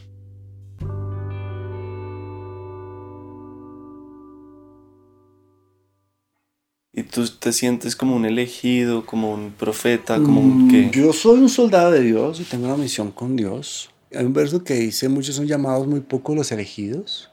Entonces sí hay unos elegidos. La Biblia lo está diciendo. Hay unos que son elegidos, otros que no. Hay vasos de ira y hay vasos de misericordia. Vasos de ira, dice la Biblia, que han sido preparados para perdición y destrucción. Y hay vasos de misericordia que han sido preparados para ver la gloria de Dios. Entonces sí, en esos términos, yo sé que yo no me lo gané. No fue que yo hice algo y entonces me siento mejor que no. Es por gracia. O sea, fue Él que desde antes de que yo naciera, desde el vientre, un verso que dice, desde el vientre de tu madre ya estabas conmigo. Entonces, desde antes incluso de nacer, Él me había predestinado para ser suyo. Entonces, de cierta forma, no como que me sienta mejor que nadie más, simplemente es claro que yo tengo una ideología, una forma de pensar y tengo un camino claro. Sé qué estoy haciendo aquí y sé para dónde voy. Eso me convierte, sí, él lo eligió. Él me eligió para ser suyo. No solo a mí, hay muchos, por supuesto. Y como en prácticas y cosas diarias, ¿qué haces? ¿Cuál es tu misión? ¿Cómo la materializas? Pues eh, hay algo clave que es el pacto eterno, que fue lo que me mostró a mí en Toronto, que es el memorizado. Como te das cuenta, todo el tiempo estoy diciendo versos de memoria, porque ese es el Espíritu de Dios. Eso es Dios en ti. El cuerpo es el templo, un templo temporal, porque todos sabemos que el cuerpo en un momento se va a transformar. Y allí está el alma, que es lo que yo soy. Yo soy un alma viviente, eterna. Y el espíritu son esas ideas que me guían. En este caso, yo busco, y ese es mi trabajo terrenal, busco esas ideas. Hay un verso que dice, trabaja no por la comida que perece, sino por la comida que a vida eterna permanece, la cual el Hijo del Hombre os dará. La comida que a vida eterna permanece es esa palabra que yo memorizo diariamente. Yo trato de memorizar un verso diario. Entonces, a través del tiempo, pues me voy llenando del Espíritu de Dios. Entonces, como te das cuenta, Él vive en mí. Eso lo hago principalmente. Ahora, ¿cómo me utiliza Él? Volvemos al punto, lo que me decía mi amigo, Yeshua, usted no puede hablar sin dejar de hablar de Dios. Yo en donde me ponga, estoy llevando el Evangelio, estoy llevando ese conocimiento. ¿Por qué? Porque estoy lleno de Él. A mí me preguntan de sexo y termino hablando de Dios. A mí me preguntan de guerra y termino hablando de Dios. A mí me preguntan de lo que sea, porque es lo que habita en mí. ¿De sexo qué dirías a través de Dios? Pues a mí me parece que es, pues es muy lindo. Es como la unión más bonita entre un hombre y una mujer, por lo menos en este plano, ¿no? Cuando es con amor, cuando es con amor. Sí, sí, y sí pienso que ese ingrediente es muy importante, porque el otro es vacío. Entonces, me parece que es muy lindo. Tanto que comparo la presencia de Dios con un orgasmo divino, que es como, ese momento es como sentimos algo físico muy bonito, muy bonito, creado por Dios. Y ahí nos creamos también a nosotros mismos. Nosotros, claro, claro, total. O sea, imagínate uno hacer el amor a la mujer que amas para tener un hijo, tiene que ser lo más lindo del mundo. Tiene que ser lo más lindo del mundo. O sea, para mí, esos son los momentos más sublimes entre los seres humanos. Es el sexo. Bueno, entonces quiero llegar al páramo también en todo El páramo es el que está muy largo. Bueno, quedamos con eso mm. que me llaman, dejemos la de Ottawa ahí. Dale, me da curiosidad cómo esa etapa en la que andabas por el virrey con. Ok, salgo de todo eso. Canadá, la verdad, se portó bien. Porque ellos querían, ellos dijeron, bueno, este hombre está con el tema de esto, pero no podemos darle eso porque va en contra de nuestras leyes. Entonces llegaron a la conclusión, este hombre está bien, se ve feliz. Era muy loco porque cuando me tenían el calabozo, eso es Dios y es muy bíblico. A los hombres de Dios hay testimonios de que los estaban matando, los cortaban a la mitad, los torturaban y ellos estaban gozosos, porque obviamente su esperanza y su mente está en otro lado. Eso pasaba conmigo. Yo estaba allá en el calabozo, en el calabozo podías salir una vez a la semana y bañarte una vez a la semana. Y estaba al lado de un hombre endemoniado porque siempre me lo rotaban, pero unos personajes. Allá fue donde llegué al silencio para luchar contra todos esos malos espíritus. Pero cuando me sacaban a bañarme, yo salía y salía cantando y hacía música con mi cuerpo y los guardias eran como, ¿qué le pasa, no? O ¿qué es esta clase de locura? Pero ese es Dios. Entonces ellos, los del gobierno de Canadá, dijeron, este hombre está feliz, está bien, pero él va a estar bien aquí en Canadá o en Colombia, donde sea. Lo volvemos por nuestras leyes, debemos devolverlo a Colombia y así me lo hicieron. En total paz me devolvieron todas las cosas, se portaron muy bien, me trajeron hasta acá. Y bueno, yo llegué acá y llegó pues muy fuera de este mundo. Yo llego en total silencio. Mi papá era como. Mi papá le ha tocado vivir cosas muy locas que yo creo que ha crecido en fe en todo este caminar porque muchas cosas raras. Pues yo llego después de un año, llego y acá y ya no en silencio. Entonces él era como sorprendido, como ¿qué pasó? Mi hijo se volvió loco. Que. Y bueno, ahí fue que empecé a ir al Parque El Virrey, porque era cerquita donde yo habitaba. Yo ¿Vivías con tus papás? Yo llegué, inicialmente llegué sin sitio, pero ya como que siempre buscaba de alguna forma encontrar un sitio donde vivir. Mi papá trabajaba con Colpatria, él tenía bodegas, y en una de las bodegas había un sitio arriba, entonces yo empecé a como organizarme ahí, como un espacio. Y ahí fue donde me organizé, que era cerquita al Virrey. Entonces por eso yo empecé a ir al Virrey, empecé a ir allá a tocar la trompeta, a practicar Luego empecé a llevar unos cuadros, porque yo llevaba cuadros. Luego, bueno, y ahí fue como empecé a llegar al virrey, que pasaron muchas cosas. Ya algunas veces también llevaba un amplificador y predicaba, ya, bueno, muchas cosas pasaron. Es un tema, no sé si quieres tocarlo, pero allá está el tema de la marihuana. claro. El tema de la marihuana antes de conocer de Dios yo conocí la marihuana y en su momento yo la asocié con creatividad. Entonces, pues se apoderó mi vida del tema de yo tenía una balita y con eso todo el día pues buscando creatividad. Pero la marihuana, como todos sabemos, tiene frutos buenos y frutos malos. Pero también siento yo, mi experiencia, a medida que avanzaba o consumía más, iban desapareciendo los frutos buenos y empezaban a manifestarse los frutos malos, que son la depresión, la paranoia, el mal genio, la rabia con la gente, no sé, era caótico. Luego pasa todo esto, yo ya estaba libre, Dios me había limpiado la marihuana, pero cuando llego al Parque El Virrey, pues todo el mundo fundó marihuana. En ese entonces estaba, ¿cómo se llamaba el que estaba en el andino? El Blackbuster de música. Entonces yo me fui y me puse a escuchar a Bob Marley, ya entendía inglés. Ah, o Tower Records. Tower Records, Tower Records. Entonces pues empecé a escuchar a Bob Marley, pues que es una música pegajosa, y pues él hablaba de Dios y decía cosas muy acertadas acerca de Dios. Entonces yo me cuestioné acerca de la marihuana, yo padre, ¿qué pasa con la marihuana? Y bueno, como la tenía ahí todo el tiempo, entonces Dios me dijo, ve y miras. Entonces yo le abrí la puerta a la marihuana. Y por un tiempo empecé a fumar marihuana ahí con las personas. Y pues bueno, yo estaba muy lleno del Espíritu de Dios. Apenas entraba la marihuana, eso era como una explosión de predicaba, hablaba más de eso. Pero, pero también empezaron a pasar cosas. Digamos, yo dejé de orar. Empezaba yo a dejar de orar. Pues yo ya tenía una comunión con Dios. Pasaban cosas como que yo dejé de arrodillarme. Ah, porque el sentido de arrodillarse no es someterse a Dios, sino apaciguar el tema del ego y de la soberbia, de mantenerse humilde. Ese es el sentido del arrodillarse, de saber que hay alguien más grande que uno, ¿no? Es muy importante. Y bueno, la marihuana muy sutilmente empezaba a apartarme de Dios. Entonces llegó un punto en donde yo caí en cuenta de eso y me acuerdo que estaba en un cuarto y sentí unas manos que me hicieron caer así, como que me empujaron y caí de rodillas y empecé a orar. Y Dios me mostró la marihuana como un espíritu, como un espíritu, algo que entraba en ti y pues que era engañoso, no era exactamente de Dios, traía cosas buenas, terminaba engañándote y, y haciéndote más mal que bien. Entonces, pues, gracias a ese entendimiento salí de la marihuana. Esa fue ya la etapa llegando. Ya en el.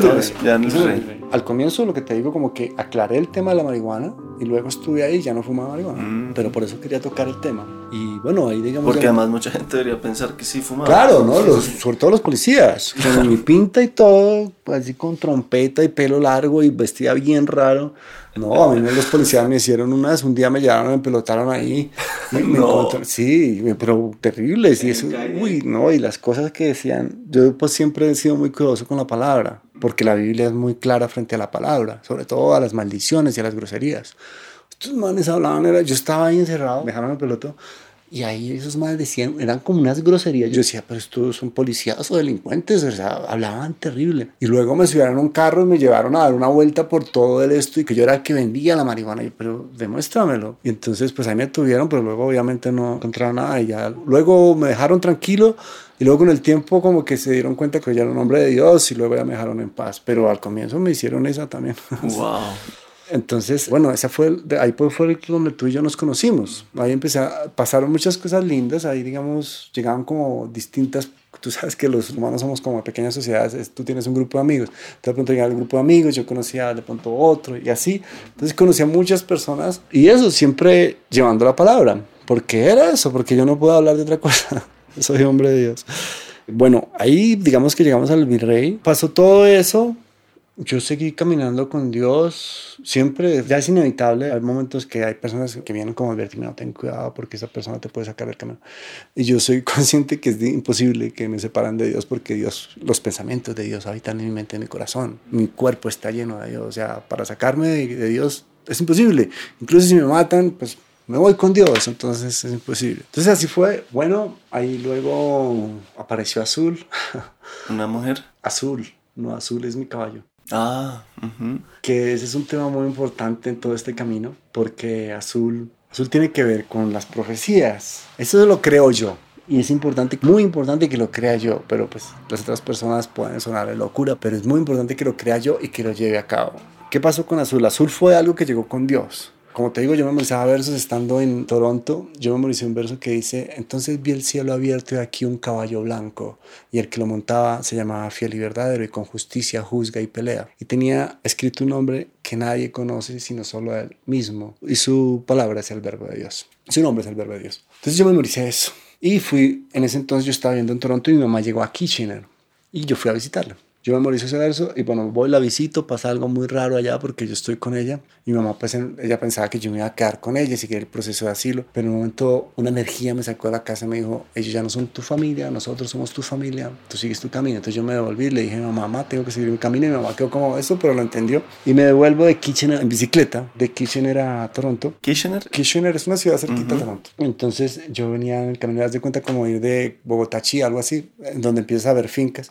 Yo venía en la noche y voy a, al lado de una finca y aparece una manada de caballos. Es una escena muy cinematográfica. Entonces yo voy en la bicicleta y aparecen los caballos acá. Y yo, ah, qué lindo. Era una noche clara. Y había caballos de todos los colores y había uno blanco.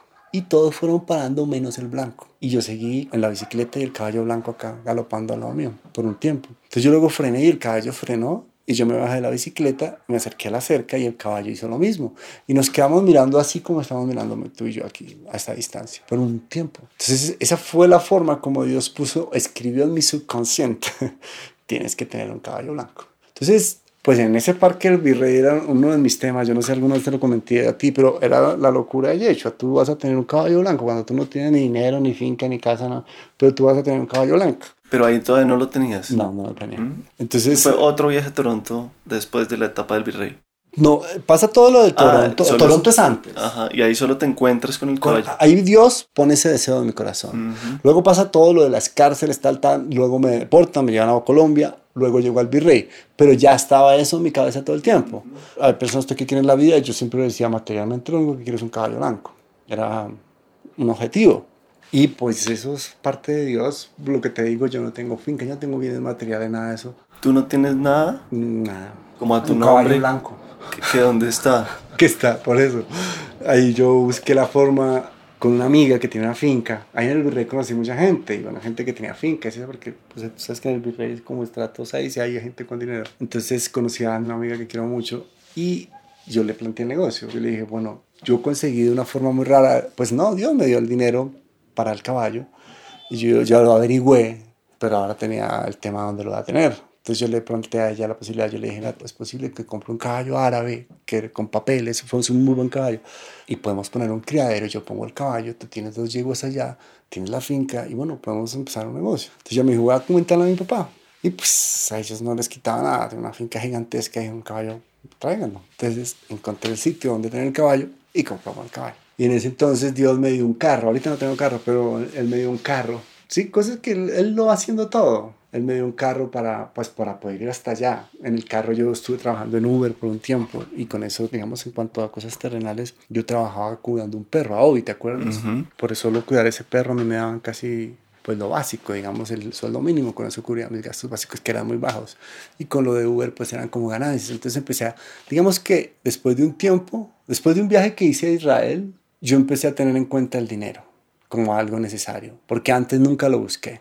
Entonces se empezó a llegar esas cosas. Pude adquirir el caballo, pude adquirir un carro, pude ta, ta, ta, ta. Y así. Entonces así llegó el caballo blanco. Entonces el caballo blanco hoy está, ahorita está en Guatavita, pues después de esto me lo están cuidando allá, pero ahí tengo mi caballo. Y es posible que hagamos para seguir con esta misión con Dios, hagamos una misión de irnos desde aquí hasta Alaska en el caballo. Este caballo es para que se cumpla la escritura, porque se dice que hay un jinete del caballo blanco en el Apocalipsis. Ahora tú me preguntarás, ¿usted es el jinete del caballo blanco? pues eso lo dejo a cada uno lo que quiera creer. Entonces así llega el caballo blanco. Pero Dios te juega así. Él te maneja la mente. Ahorita en el páramo pasó algo muy teso que también me manejó la mente. Digamos, en un momento Jesús se apareció y me dijo, ¿te gustaría pasar 40 días conmigo ayunando. Siempre digo esto porque fue así. En otro momento de mi vida yo hubiera dicho de una sí, pues es lo más importante para mí. Pero viendo las circunstancias del páramo, yo me lo pensé, porque es que la situación es muy límite. Empezando por el páramo, brother, eso es un sitio demasiado hostil, o sea, todo está mojado 24-24. Y el frío es una cosa impresionante. Yo no tenía con qué cubrirme, no tenía agua, no tenía comida. Yo dije, pues, pues es que tampoco tengo... Primero es un honor Claro que sí, yo sé que soy un alma eterna y pues aquí voy a recoger frutos, o sea, tesoros eternos, estar con Jesús, un, mi maestro. Pues sí, y fuera de eso que tampoco tengo más opción, porque aquí, ¿quién me va a salvar? O sea, ¿quién me va a ayudar? Si no me ayuda aquí, voy seguro que me va a ayudar Jesús y Dios. Entonces, digamos, ese hecho hizo que yo contemplara que yo iba a pasar 40 días allá. Entonces, digamos, como que el tiempo estaba más relajado, ¿sí? y fuera de eso que estaba con él. Entonces eso hizo que mi mente estuviera siempre muy tranquila.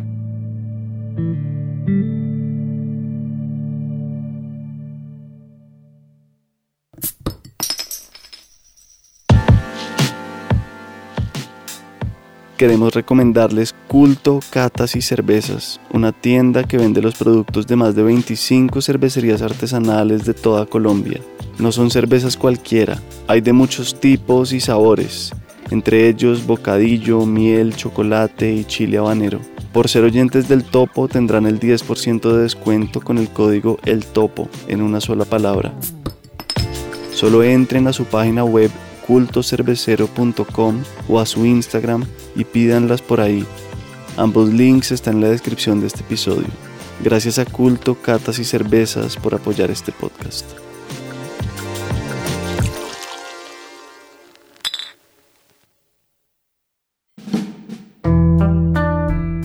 Si les gusta la historia, la investigación rigurosa y las narrativas sobresalientes, les invitamos a escuchar la nueva temporada de un periódico de ayer otro podcast original de la no ficción en el que exploramos el peso de eventos históricos en las vidas privadas.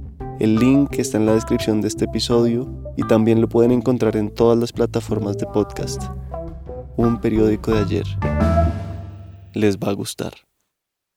Entonces, bueno, sí, creo que ahora sí es momento de recrear todo lo del páramo, saber en qué estabas tú también en ese momento de la vida, cómo se fue, cómo se dio todo esto. Bueno, primero a raíz de lo de la pandemia, yo era muy radical frente a, las ideas que entraban a mi mente. Como que hay un verso de Dios que dice, cesa hijo mío de oír las enseñanzas que te hacen divagar de las razones de la sabiduría. Repitamos. Muy, muy bonito, como muy poético. Cesa, hijo mío, de oír las enseñanzas que te hacen divagar de las razones de la sabiduría. Es una invitación a que solo escuches la palabra de Dios, que no estés tan abierto a todos los conocimientos porque también hay conocimientos que te pueden hacer daño. Hasta antes de la pandemia fui muy radical frente a lo que entraba en mi mente. Yo no leía otros libros. Sin embargo, por voluntad de Dios, yo abrí la puerta a los libros de crecimiento personal. Y me gustaron, primero porque, porque te dan buenos consejos. Y todos van muy, de hecho, muchos de ellos son escritos por hombres de Dios. ¿Como cuáles leíste o cuáles piensas? No, mira, uno que me gusta mucho, que fue muy influyente porque ese libro me llevó a la acción. Porque obviamente los libros de crecimiento personal tú tienes que hacer porque si no, no sirven nada. Entra por acá y sale por acá. Que es el Club de las 5 de la mañana de Robin Sharma. Y ese es muy específico porque te habla de la fórmula del 20-20-20, que es la hora de la victoria. No sé si lo conoces. Son 20 minutos de ejercicio. O sea, yo me levantaba a las 5 de la mañana, ya estaba trotando para lo del páramo. Yo venía físicamente, o sea, físicamente estaba mejor que nunca antes en mi vida.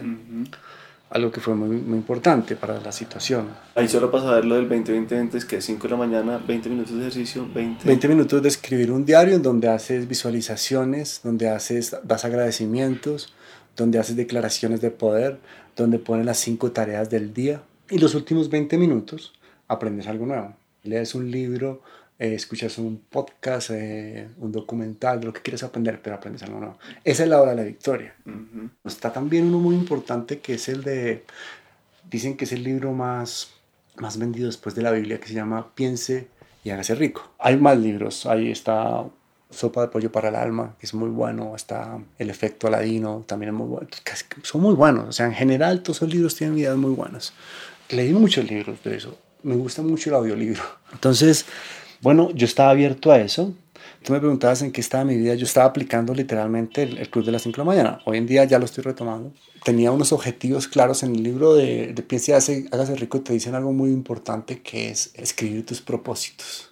Entonces tu propósito espiritual, tu propósito económico, tu propósito profesional, tu propósito en cuanto a familia, en cuanto a amistad, todo. Entonces tú lo, te levantas y lo dices todas las mañanas y antes de acotarse lo dices. Y al final la frase final es, recuerda que los que abandonan nunca ganan y un ganador nunca abandona. Eso es muy poderoso, sobre todo porque se lo está escribiendo al subconsciente. Digamos, el subconsciente es algo que todos tenemos, pero no todos saben manejar. Y el subconsciente hay que aprender a manejar, porque si tú no te esfuerzas en, en encaminarlo, él va a tomar información y se va a ir para otro lado. Entonces, estos libros te guían para empezar a encaminar el subconsciente. Y la forma de escribir lo que tú quieres es hacer esas declaraciones. Digamos, parece loco que todos los días repitan lo mismo, pero lo que estás haciendo es diciéndole para dónde vamos al subconsciente. Y es impresionante. Había una cosa, la Biblia, se, pues obviamente esto me lleva tiempo. Entonces, digamos, en mi diario, lo primero que escribía era el verso del día y trataba de analizarlo. Yo no lo dejaba de hacer. Pero sí se había cortado un poquito la relación por tiempo, simplemente, pues si tú vas a hacer esto, pues ya no vas a tener ningún tiempo para la Biblia lo cual Dios me, me jaló las orejas allá en el páramo. Entonces, ¿cómo llegamos al tema del páramo? Muy loco. Yo, como te digo, yo estaba haciendo, planeando un viaje, ese viaje en caballo hasta Alaska, y había comprado un dron, porque tenía un dron muy grande, un Phantom 3, que es muy chévere, muy bueno, súper bueno, pero es una maleta así. Un Mavic eh, Mini 2, que es una cosita así como mi mano, y tiene mejor resolución, tiene fotografía de RAW, es, es muy bueno. Y lo había probado una vez y bueno, yo, yo había hecho, una exposición de pintura en, en Sopó y estaba conociendo una chica, yo ya había vendido el carro, había vendido todo para irme, ¿no? Yo tenía planeado salir el 27 de marzo. En caballo hasta Alaska. Hasta Alaska. Y entonces estaba cuadrando todas las fronteras. El obstáculo, un obstáculo que hay es que cruzar desde de Colombia a Panamá es complejo por el del Darién. Y bueno, no es tan fácil. Estamos en la búsqueda de cómo cruzar el caballo. ¿Quiénes? Siempre yo hablo en plural con Dios y Jesús, pero en este caso Dios envió un ángel en forma de veterinario que lo tomó personal. Era aparecido de la nada y el hombre ha averiguado de todo. Ahorita me llamó hace poco, yo le dije, ya tengo casi todo listo, hasta, hasta Estados Unidos, todas las fronteras y los papeles, todo lo que hay que hacer. Entonces yo estaba en eso con el tema del drone. Estábamos en la exposición, yo había hecho una exposición de pintura ahí en, en Sopó. Entonces ese día iba a ir a recoger los cuadros porque ya se había acabado. Yo fui con mi amiga y ella me dijo, mañana vamos a ir a un paseo, ¿quieres venir y puedes probar tu dron? Yo listo. La había conocido hace tres días. Nos habíamos visto tres veces. Ella también hace cosas en YouTube, me había hecho una entrevista también para su canal. Y entonces, bueno, listo, vamos. Llevo que de tenis como si fuera para mi ropa de trote. Sí, listo. Y así fue, me fui. Bueno, me recogió, ta, ta, ta, ta, no te largo el tema. Fuimos el guía, una chica que estaba estudiando para guía, ella y yo. A grabar en el ah, Yo me fui a, a, ver cosas bonitas. A jugar con el A jugar con. Ese era mi Así tal cual. Y así iba, en esa temática súper. El camino, son tres horas entrando al parado. Yo físicamente estaba muy bien, ni lo sentí. Las primeras tomas, como el primer sitio bonito donde hice unas tomas, eso estaba predestinado para que sucediera. Por todo, cada cosita. Yo luego cuando pensaba, cada arandela, eso fue Dios que quería tenerme allá. Mira, primeras tomas que hice, entonces me dice el chico que dejara un poco de batería porque más adelante ya tomas más, más bonitas. O sea, eso generalmente no lo hago y esta vez lo hice. ¿Por qué? Porque queda uno luchando contra la batería. Y fuera de eso, que este era un dron que yo no conocía, yo lo había volado una vez. Y es la misma marca, pero es bien distinto. Sobre todo el tamaño afecta muchas cosas. Bueno, así fue. Llegamos ahora sí al sitio y vuelvo y lo vuelo. y empiezan a pasar las cosas nuevas del dron. Este dron, por lo que es más pequeño, pues se te pierde de vista y no suena casi, ya que tampoco lo oyes. Y sumándole la neblina del páramo, pues llegó un punto donde nada, había un cucarrón acá que no me Yo pensaba que era el dron, yo ese cucarrón no es el dron. Entonces en un momento yo le grité al, al, a Jorge, que era el guía, me dijo, ¿lo ves el dron? Y me dijo, no, lo oigo, pero no lo veo. Entonces avisó, batería. Entonces yo le puse return home. Cuando le puse return home me dijo que no tenía suficiente batería para regresar a, a donde yo lo había volado. Entonces empiezo a verlo allá y él, yo empiezo a verlo. Yo no lo buscaba, pero voy mirando aquí en la pantalla y veo que va bajando. Esto era como una meseta y aquí hay un valle. Y empieza aquí a bajar por la meseta, como que va a caer al valle, y filma, veo la roca. Que ya está bajando más que tú. Sí, ya está más abajo. Llegamos, yo estoy aquí en esta y ella baja acá y cae un valle acá, pum, y aquí cae. Entonces yo dije, ya sé dónde está. Fuera de eso que queda una, un poquito de batería que tú lo puedes guiar o encontrar siguiendo la, la pista. Entonces yo le dije, está fácil de recoger, no está tan difícil. Realmente era fácil de recoger.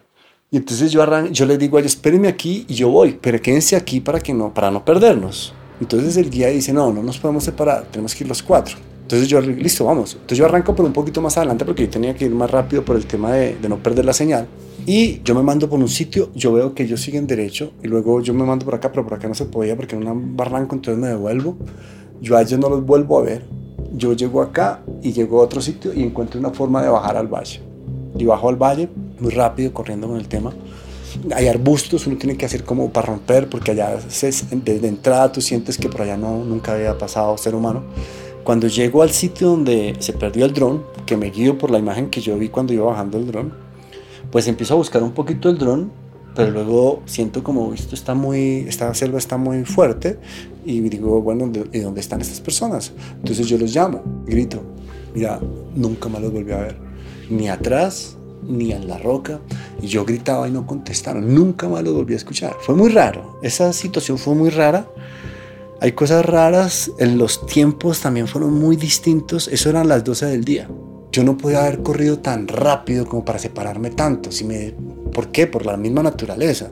O sea, por más que me hubiera separado, me hubiera separado 10 metros, 15 metros. Yo no los escuché nunca ni ellos me escucharon. Ellos dicen en su testimonio que ellos bajaron detrás mío y me llamaron. Y lo mismo, que tampoco me escucharon. El guía a mí me dijo que para bajar allá había un camino por este lado. Entonces yo no los vi allá, yo no los vi acá. Yo dije, de pronto se vinieron por ese camino. Entonces yo salí a la búsqueda de ese camino. ¿Conseguiste el dron? No. Cuando vi que se desaparecieron, el dron ya dejó de importar. Yo dije, no importa este dron. Yo ya sentí como un poco de angustia. Yo dije, esto está complejo. Verme solo allá, ¿no? Entonces yo no, no, me fijé más en el dron. Por ahí está, ayer tuve un sueño de que mi hermano me decía que fuéramos a buscarlo. yo sé dónde está y no tendría problema con él. Pero entonces luego yo voy a buscar el camino y no hay camino. Y yo digo, avancemos otro poco a ver si más adelante y no hay camino, y no hay camino, y no hay camino. Y volteo a ver y todo igual. Entonces ya empiezo a sentirme perdido. Yo porque digo que es extraño. Hay personas que hablan de, de planos y de que hay como que tú cambias de plano y esas cosas y que esto fue demasiado raro como separamos digamos, el tiempo, si eran las 12 del día, yo caminé, si yo caminé una hora es mucho, y yo envié mi ubicación, traté de ubicarlos a ellos, con ellos no me pude comunicar porque se les había acabado la batería del celular, entonces llamé a mi papá y a la persona que me rentaba en Guatavita y a una amiga que es la novia de un amigo que siempre sentía que era muy diligente. Yo por ahí tengo los audios, si quieres escuchar de, porque los dos fueron audios, el otro, a mi papá sí lo hablé con él, pero ahí tengo los audios por si quieres escucharlos. Sí, pongámoslos de una. Mira, estos son los audios. Estos son los audios. ¿Qué Hola, Janet, estoy en una situación muy extraña. Estoy en medio de un páramo. Te voy a enviar la ubicación. Estoy perdido. Me voy a quedar quieto porque ya, ya, ya no tengo agua, nada. Encontré un pocito y me voy a quedar quieto. Necesito que llames a los bomberos. Te envío la ubicación para que me recojan porque estoy en medio de la nada. Solo veo montañas, no veo casas, no veo absolutamente nada. Por favor, ayúdame. Ese fue uno y el otro. Yo estoy en una situación muy extraña. Estoy en medio de un páramo, en medio de la nada. Hubo un problema con el dron. El, caso fue que me perdí y estoy en medio de la nada. Necesito que por favor llames a, la, a, la, a, la, a la, los bomberos de Guatavita o a la policía de Guatavita y reporten que estoy perdido en medio de la nada. Que si no me recogen me voy a morir porque aquí no tengo nada que comer y ya viene la noche y no sé, por solo veo montañas. Estoy en medio de la nada. Por favor, ayúdame. Te envío la ubicación. Esa esa, esa situación, ahí fue mi momento de angustia. ¿Ya era qué hora? ¿Cómo cuánto había pasado? Eh, eso, fue, eso fue el tema. Los tiempos no casan. Pues, a mi forma de ver, digamos, de las 12 que me separé de ellos, a este punto ya estaba casi oscureciendo. Y te digo que no habían pasado, para que esos tenían 12, 1, 2, 3, 4, 5, 6, 6 horas no habían pasado nunca. Entonces eh, fue raro. Fuera de eso, estos mensajes dicen que a las 3 de la tarde, pero estaba medio oscureciendo. No lo sé, fue raro. El tema, pues ese fue mi momento de angustia porque, sobre todo de entrada, yo tenía mucho miedo al frío. Pues porque dicen que en un páramo tú te mueres de hipotermia, a la intemperie. Entonces, bueno, yo les digo eso a ellos, ellos me dicen que se quieto ahí, pero ahí mismo empiezan los vientos. Ese audio llegó a tu papá. Esos estos son, estos no, a mi papá lo llamé. Estos fueron a, a Janet y a Lisette. Janet es la persona que me renta en Guatavita y Lisette es una vecina, que era un amigo que yo lo que te digo, sentí que era muy pila. Y les llegó el audio. Les llegó el audio. Ellos hicieron, llamaron, la gente se enteró. Sin embargo, uno piensa que, pues, que van a llegar en media hora, un helicóptero o algo. Entonces ahí mismo empezó el viento y empezó a, tronar, a, crujir la noche que vino la tormenta y la oscuridad. O sea, llegó el punto en que yo me miraba la mano y no se veía nada, o sea, oscuridad, oscuridad. Y empezó a llover y pues bueno, inicialmente yo dije, ¿cómo luchar contra el frío? Pues moverme. Entonces yo empecé como a moverme, a hacer ejercicio, ta, ta, ta, ta, ta. Cuando me di cuenta, pues me había apartado del pocito ese, ya no lo vi. Y yo dije, no, pues ya no encuentro esto, tratemos de volver a de recoger mis pasos. Y arranqué a volverme, no se veía mucho. Mm, por ahí fui a dar como un cañito, que luego se iba como en un cañito y me entré un poquito y cuando, ¡pum!, me, me hundí, era un río. Me hundí hasta acá, esa agua helada, pero que sientes una descomposición del cuerpo total. Entonces yo salgo lavado y con ese frío ya de noche. Yo, pues nada, ahí era momento de pánico. Y porque yo decía, ¿cómo voy a enfrentar esto, no? Entonces digo, no hay nada que hacer, no puedo seguir caminando porque no veo nada me tengo que acurrucar aquí, mirar cómo pasar la noche aquí al lado del río. Entonces así, lo hice, lo que hice fue, encontré, Dios empieza a guiar mi mente. Lo primero que hice fue con la camisa, la puse en mis rodillas, así, y así así. Entonces aquí lo di un poco de calor. Me quité el pantalón, pues porque el pantalón está lavado, y me quité los zapatos para también cuidar mis pies. O sea, siempre desde el comienzo él me puso claro que tenía que cuidar el aire que entraba a mis pulmones, mi pecho y mis pies. Eso fue súper claro. Y gracias a Dios lo logré los 16 primeros días. El último día se me complicó. Y, así fue. Entonces esa noche hago eso. Bueno, cuando empecé a encontrar un poquito de calorcito, yo dije, bueno, la, la podemos lograr. Yo dije, lo importante es no dormirme. Esta noche vamos a hacer ejercicio toda la noche y hacer ejercicio de respiración para calentarme. Y empecé a hacer eso, empecé a lograr un poco de temperatura y pum, empezó a hablar Dios. Digamos, de entrada, pum. ¿Cómo uno dice, cómo habla Dios? Es eso, que te empiezan a llegar unas ideas, pues muy, muy él. De entrada me dijo, me empezó a hablar acerca de quién eres tú. Recuerda de cómo empezamos. Piensa en cómo ha sido tu vida. ¿Por qué han pasado las cosas que han pasado? ¿Qué piensas que yo quiero de ti? O sea, ¿qué es lo que viene? ¿Qué es lo que tú me pides todos los días? yo todos los días, eso me lo, me lo dijo así, ahí fue como el momento como que me cuestionó acerca de que yo le había abierto un poco la puerta a otras ideas y me había alejado un poco de Dios. En lo que hago del libro de la mañana todos los días en los propósitos, mi primer propósito es un verso que dice llegar hasta que todos lleguemos a la unidad de fe y conocimiento del Hijo de Dios, a un varón perfecto, a la medida de la plenitud de la estatura de Cristo. Entonces él me decía, ¿qué me pides tú todos los días? Pues yo, eso. Ok, tú quieres eso, eso es lo que estamos haciendo. Por eso te voy a poner aquí. Y aquí vas a vivir una prueba conmigo. Y bueno, frente a las otras cosas que me pidan. Entonces, ya cuando Dios me empezó a hablar y me hizo entender el por qué yo estaba ahí, que fue desde la primera noche, pues cambió mi dinámica. Ya no era el hombre asustado o que se iba a morir que estaba solo, no, sino era el hombre que estaba siendo, digamos, de cierta forma arrebatado por Dios para ser entrenado y enseñado por Dios. Ya fue como que pasó la noche, incluso hubo risas, no sé en la noche la, una conversación muy grata con Dios. ¿Qué, qué, puedes, contar? un momento en que me mostraba, yo le he pedido cosas materiales también, le he pedido a familia, le he pedido cosas, cosas siempre en los libros de crecimiento personal te invitan a que sueñes muy grande. Porque entre más grande sueñas, es más la batería que tienes, o más la energía que tienes, el más grande el motor que te impulsa, y hace mejor tus días. Entonces, pues yo te digo, yo muy, sueño muy grande. Yo le decía, padre, tú me vas a dar todo eso. Sí, claro, yo te voy a dar todo esto. Eso era de alegría de risa. Yo me voy a quedar todo. Entonces hablábamos, me decía, como tú me estás entrenando como, como entrenas a tus hombres.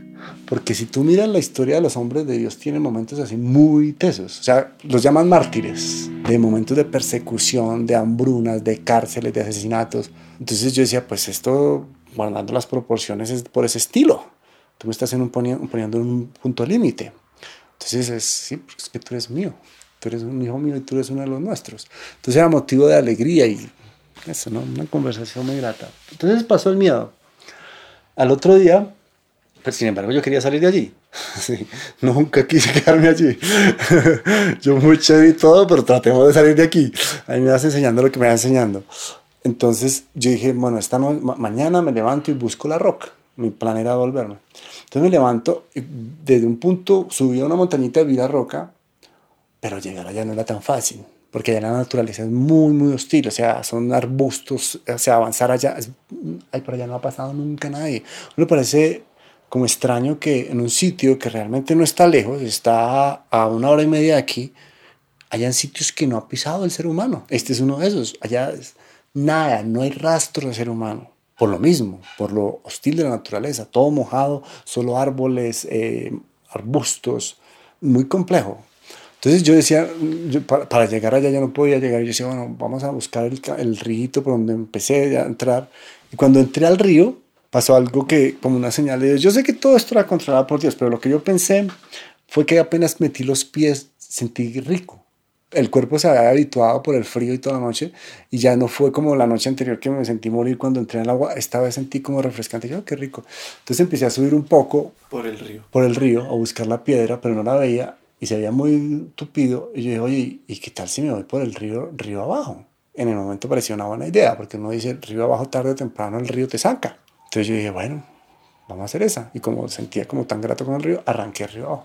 Descalzo por el eh, río. Me quité el pantalón, me dejé los zapatos y con los tenis, porque de todas formas es roca y tenía mucho riesgo. En el río me pegué una caída, me pegué en la cabeza y todo, nunca me pasó nada, pero era complejo porque son rocas muy babosas y tú te resbalas y había, había de todo, era todo el tiempo como resolviendo problemas, porque es complejo también andar por un río. Y el tema que este río era como un acantilado. O sea, son dos montañas así, muy, muy montañas, muy paradas, y el río. O sea, que tú no puedas salir. Entonces, yo andé y andé y andé y andé. Empezaron a pasar como visiones. El tema de la comida, que no lo hemos tocado. El tema de la comida fue fácil, por lo que yo te había contado que yo había ayunado. Yo dije, tengo agua. Y desde el principio empecé a tomarme mi orín. Entonces, el orín me daba unas minerales. Como con la Así. Mano. Yo hacía, digamos que fue algo que me afectó cuando llegué acá, porque yo lo detenía, ¿no? Entonces tú hacías como llenas, frenas, tomas, llenas, frenas, pero eso es un musculito que luego se cansa. Cuando yo llegué acá, el, la primera noche, cuando, cuando vino el orín, salió, salió orinando aquí para allá, no podía detenerlo, porque el músculo estaba fatigado, porque fueron 16 días de hacer eso. Aunque todo bajo el control de Dios, porque exactamente los 16 días funcionó perfecto. La primera noche acá fue que me pasó eso.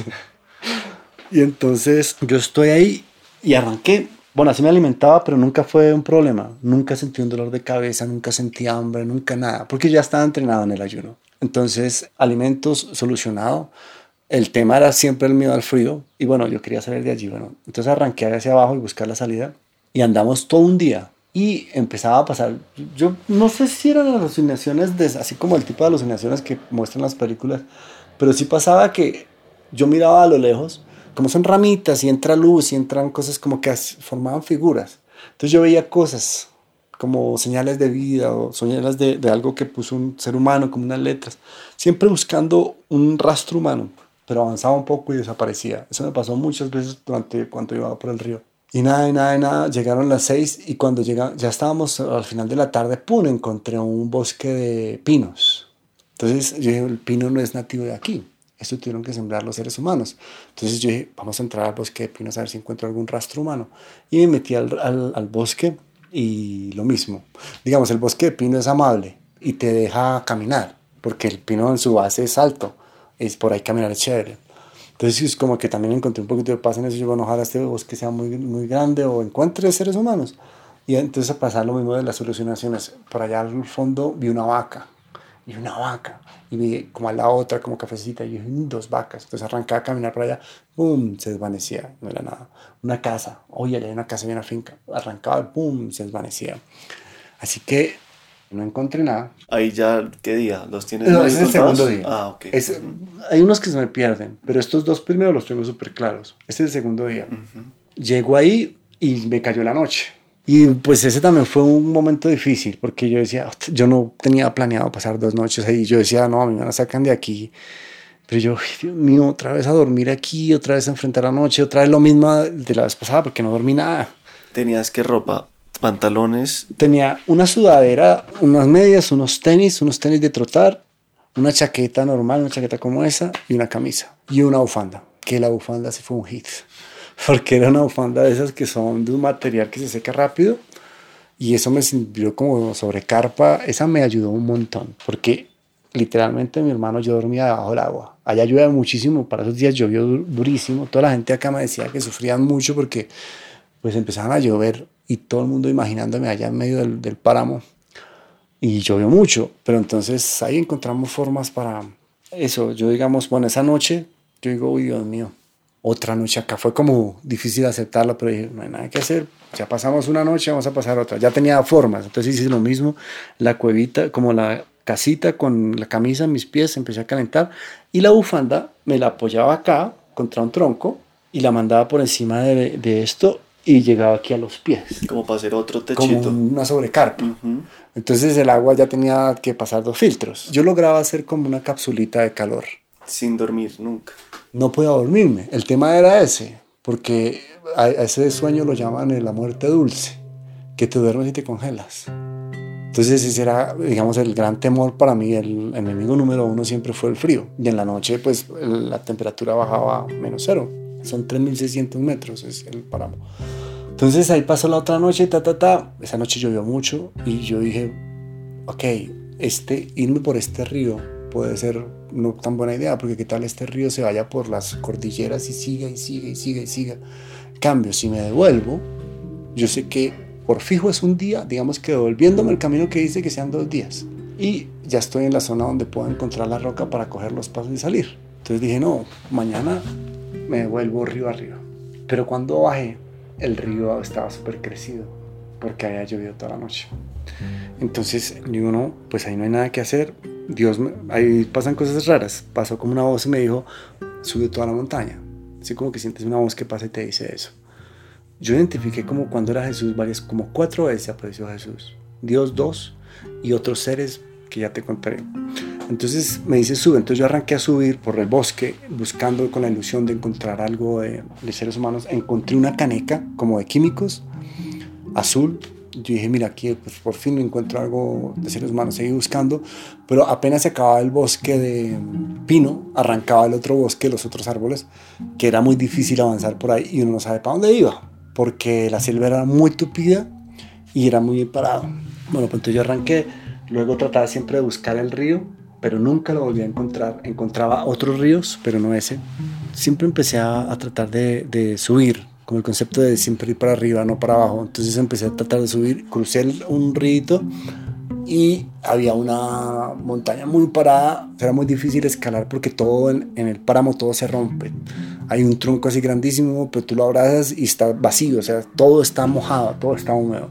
Digamos, si te agarras de una mata que está, se arranca. Pero bueno, con la ayuda de un palo empecé a subir y subir y subir y logré salir de allá.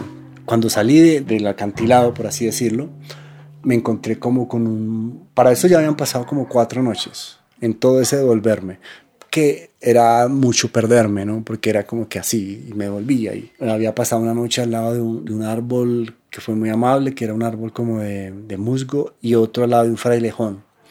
Y bueno, paso, llego al valle de los, como de los frailejones. Era arriba de una montaña, pero era así como planito.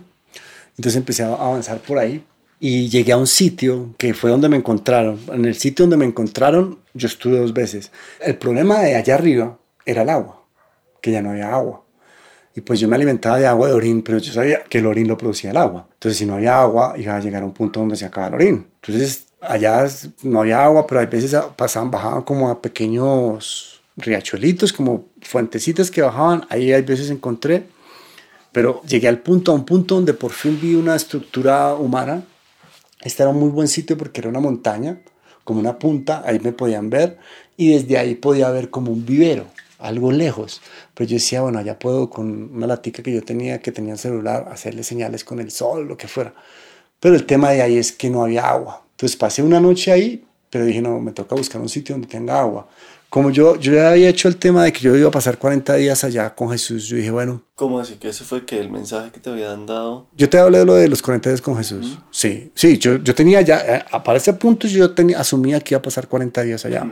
Entonces dije, ya avanzar es muy complejo. También me pasó muchas veces que daba la vuelta y volvías al mismo sitio. Una vez que iba a bajar a, buscar eh, el río, no pude bajar más porque estaba muy empinado y luego volví y volví al mismo sitio, eso que suele pasar cuando te pierdes. Entonces dije, lo que tengo que hacer es guardar energía, pasar esos 40 días, entonces tengo que encontrar una fuente de agua y construir una casita y quedarme ahí, lo más que pueda. Y así lo hice, encontré un sitio, una fuente de agua, hice como un caminito donde eh, tocaba bajar, y luego hice con los frailejones, hice como una casita. Y ahí me empecé a quedar unos días. Ahí empezaron a pasar cosas muy espirituales, luchaba siempre con la hipotermia. Una noche la hipotermia era que tú empiezas a temblar y no puedes controlarlo y como que no puedes parar de... Entonces la forma que yo tenía de luchar era hacer ejercicio. Una noche yo estaba en esa lucha y de pronto sentí que se apareció un chamán como africano al lado y empezó a hacer unos ruidos como unos cantos como de ellos, que eran como con respiraciones como sonidos de animales. Entonces yo empecé a imitarlo. ¿Cómo qué? ¿Cómo sonaba? ¿Cómo te digo? Como, como el de un mico. Entonces, digamos, tú empezabas como a imitar un mico y empezabas a subir. La, la, idea era muy rápido, muy rápido, muy rápido, muy rápido, muy rápido, hasta ganarle la hipotermia. Y también movías el cuerpo. Entonces yo empecé a hacer como lo que las cosas que él hacía y me empezó a funcionar, me dio como una herramienta. De para adelante todo el tiempo yo hacía sonidos así con el, con el, como canciones, con, con el, la respiración, así como cosas. Y la idea siempre era calentar el cuerpo. Esa noche, gracias a él, eh, la logramos. Al otro día, bueno, yo empezaba pues a como tratar de ordenar un poco el tema, decía, bueno, voy a tratar de bajar tantas veces a, tomar agua, que sea por lo menos una vez en la mañana, que sea el desayuno, una vez en la tarde, otra vez en el... Eso no era tan fácil porque cada, o sea, el tema era que yo no tenía un recipiente. O sea, yo bajaba con la manito y lo que pudiera ponerme, trataba de recoger, digamos, siete tandas de 12 sorbos. Entonces eso, pero nomás el hecho de ir hasta allá ya requería una energía y volver otra energía. Para mí ya moverme era complejo, porque el agua te mantiene vivo, pero no te da tanta energía. Entonces era como para, digamos, para yo levantarme, a moverme, fuera a buscar agua o fuera a construir una de las casitas que hacía con los frailejones, para empezar a moverme tenía que hacer abdominales y cargar el cuerpo, como sí, el ejercicio te carga, entonces yo hacía abdominales y cuando sentía que el cuerpo estaba caliente, pum, me levantaba y hacía lo que tenía que hacer, pero moverme era muy difícil, ya a esa altura. Bueno, una noche se apareció Jesús y me dijo una palabra para luchar contra la hipotermia. La palabra es egregard. Entonces cuando estaba en momentos de hipotermia muy fuerte, yo decía con autoridad egregard y se detenía la hipotermia y todo como cuando se detenía la hipotermia era como si se calmara toda la atmósfera. ¿Y tú no sabes qué significa eso? No, pues esto lo he dicho varias veces en las entrevistas, pero no, no tengo idea. Porque no sé cómo se escribe, no sé ni qué idioma es. No. Y luego en ese mismo sitio, otra noche estoy, siempre lo que te digo, en las noches era como el, el coco, por así decirlo. Siempre íbamos a lograr esta noche, pasar vivos, la hipotermia, porque había un, las noches se ponía muy, muy frío y el cuerpo empezaba a temblar. Otra noche que estoy así con ese tembladera que no puedo controlar, de pronto se aparece, esa fue la imagen más clara que vi, se aparece como un yogi enfrente mío. Y el yogi estaba así sin camisa, solo con un pantaloncito blanco y hace un movimiento de yoga. Y yo no lo, no lo imité, no. Sin yo a buscarlo, mi, mi, pie se levantó y yo hice el mismo movimiento de yoga que él estaba haciendo. Pero no, no fue que yo lo hiciera, fue que se hizo solo. O el yogi, lo que sea, lo que sea, pero yo hice un movimiento de yoga. Y cuando hice movimiento de yoga, yo sentí una, como una energía que se recogía y venía a mi pecho. Y se calentaba mi pecho con energía y todo otra vez la misma situación, la atmósfera calmada. Entonces, todas esas herramientas, yo ya tenía herramientas para luchar contra la hipotermia, ya tenía el tema del, del chamán, del africano, de la respiración, el tema de la palabra que Jesús me dijo, el movimiento físico con el yoga. Entonces, cada vez tenía más herramientas, pero pues la situación era compleja. Un día yo tenía un encendedor Y un día yo dije, bueno, mañana voy a hacer una casita, porque las casitas quedaban muy malitas, o sea, siempre me estaban cayendo, se entraba el agua. dije, mañana voy a hacer una casita buena, ese va a ser el objetivo de mañana. Entonces recogí muchos eh, troncos de frailejones, tenía mucho material, hice una casa más o menos buena. Y en ese sitio, que era un sitio donde era muy difícil que me encontraran, por las noches pasaba un avión. Por las noches no, por entre las 5 y las 6 de la tarde las 4 y las 6, de la tarde. Pasaban no un avión, aviones, pero aviones comerciales, ¿no? Que me estuvieran buscando. Entonces yo pensé la posibilidad de hacer fuego. Y pues ahí tenía la casa. Yo me empecé a entender un poquito el tema de las horas por el movimiento del sol. Ya eran como alrededor de las 4. Entonces em, dije, bueno, que sea lo que Dios quiera. Todo estaba húmedo, pero el frailejón, las hojas que se secan, se mojan muy fácil, pero también se secan muy fácil. Y hay veces estaban secas, las, las hojas secas. Entonces yo dije, bueno, si se prende, que se prendan. Y puse el fuego y ¡pum! se prendió. Y se prendió mucho. Se prendió uno, se hizo una fogata muy grande, incluso llegó a quemar alrededor un poco, pero no nos vieron. no nos vieron y se acaba ahí el, pues digamos, se acabó el fuego y, y ya empiezan a ser como las 6 de la tarde y viene una tormenta.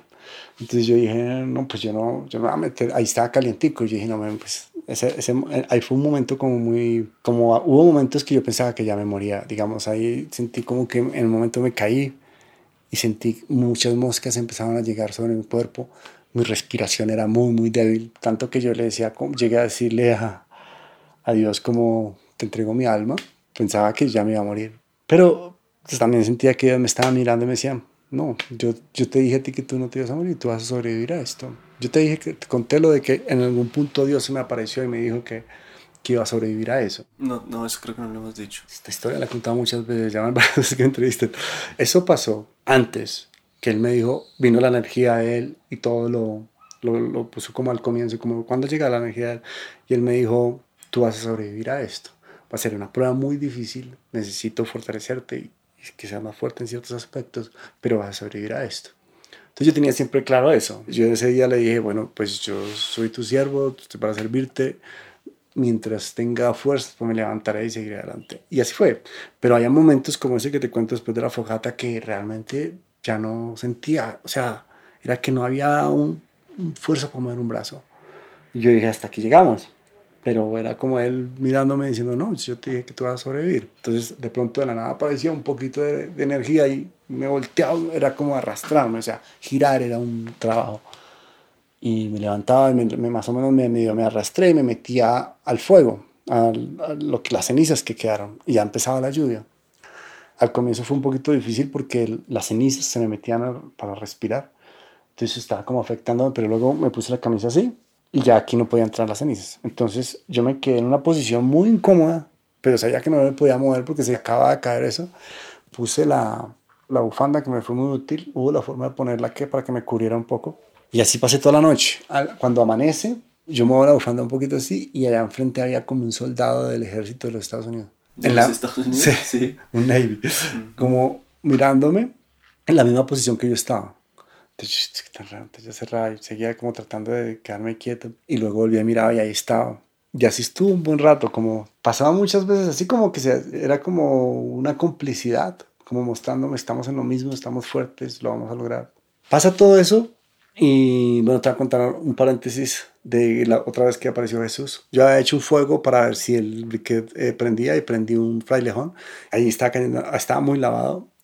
Eso fue antes y se prendió el, el frailejón y yo estaba los pies helados porque todo el tiempo estaba mojado. Entonces yo empecé a sentir ese calorcito que sube y se sentía delicioso. Entonces yo como que me recosté un poco y me iba durmiendo y me quedé con el fuego y de pronto pasó Jesús y me dio una patada dos piernas, mis piernas volaron para un lado y dijo, te estás quemando. Eso fue como un paréntesis de algo que pasó como otra vez que apreció Jesús. Y un paréntesis también, ¿cuál es la diferencia de Dios y Jesús para ti? Dios es el Padre, creador del cielo y la tierra, pero Dios es un espíritu. De hecho, en la Biblia lo dice, Dios es espíritu. Los que lo alaban, alabenlo en verdad y en espíritu. Jesús es un ser humano. Jesús vino como un ser humano, en un cuerpo. Y Jesús es el Hijo de Dios. Envía a Jesús como ser humano porque Él viene a mostrar el camino a seres humanos. Nosotros eh, podemos hacer todas las cosas que Él hizo, nosotros podemos caminar como Él camino porque somos seres humanos. Dios es energía.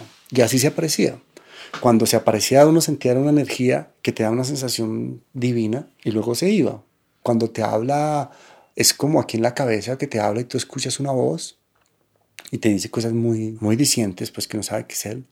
Pero es eso, es una energía, no, no, hay una, no hay un cuerpo. Termina eso ahí y yo digo, aquí no me van a encontrar. Tengo que volver al sitio en la punta de la montaña donde había visto ese vivero. Ya, digamos, yo me podía ubicar un poco. Al comienzo estuve súper perdido, que no sabía ni de dónde eran, para dónde iban. Ahí me pude ubicar un poco porque ya por el tema del, de por donde salía el sol, por donde eh, se ocultaba. Entonces empecé a caminar, ya para caminar para allá era muy complicado caminar. Ya era apareció un espíritu, lo que te digo, que esos eran como una, una sensación de alguien al lado, pero no, no los veía, que era como una viejita. Entonces ella me enseñó cómo moverme, cómo se mueven los viejitos, porque yo estaba en ese punto, en el punto de, nada, de que yo, yo cuando veo a los viejitos hoy en día los entiendo mucho mejor. Cuando caminan así, yo digo, claro, él está sintiendo las cosas que yo siento en los pies, o, o cuando se van a levantar, era, cualquier movimiento era pesadísimo.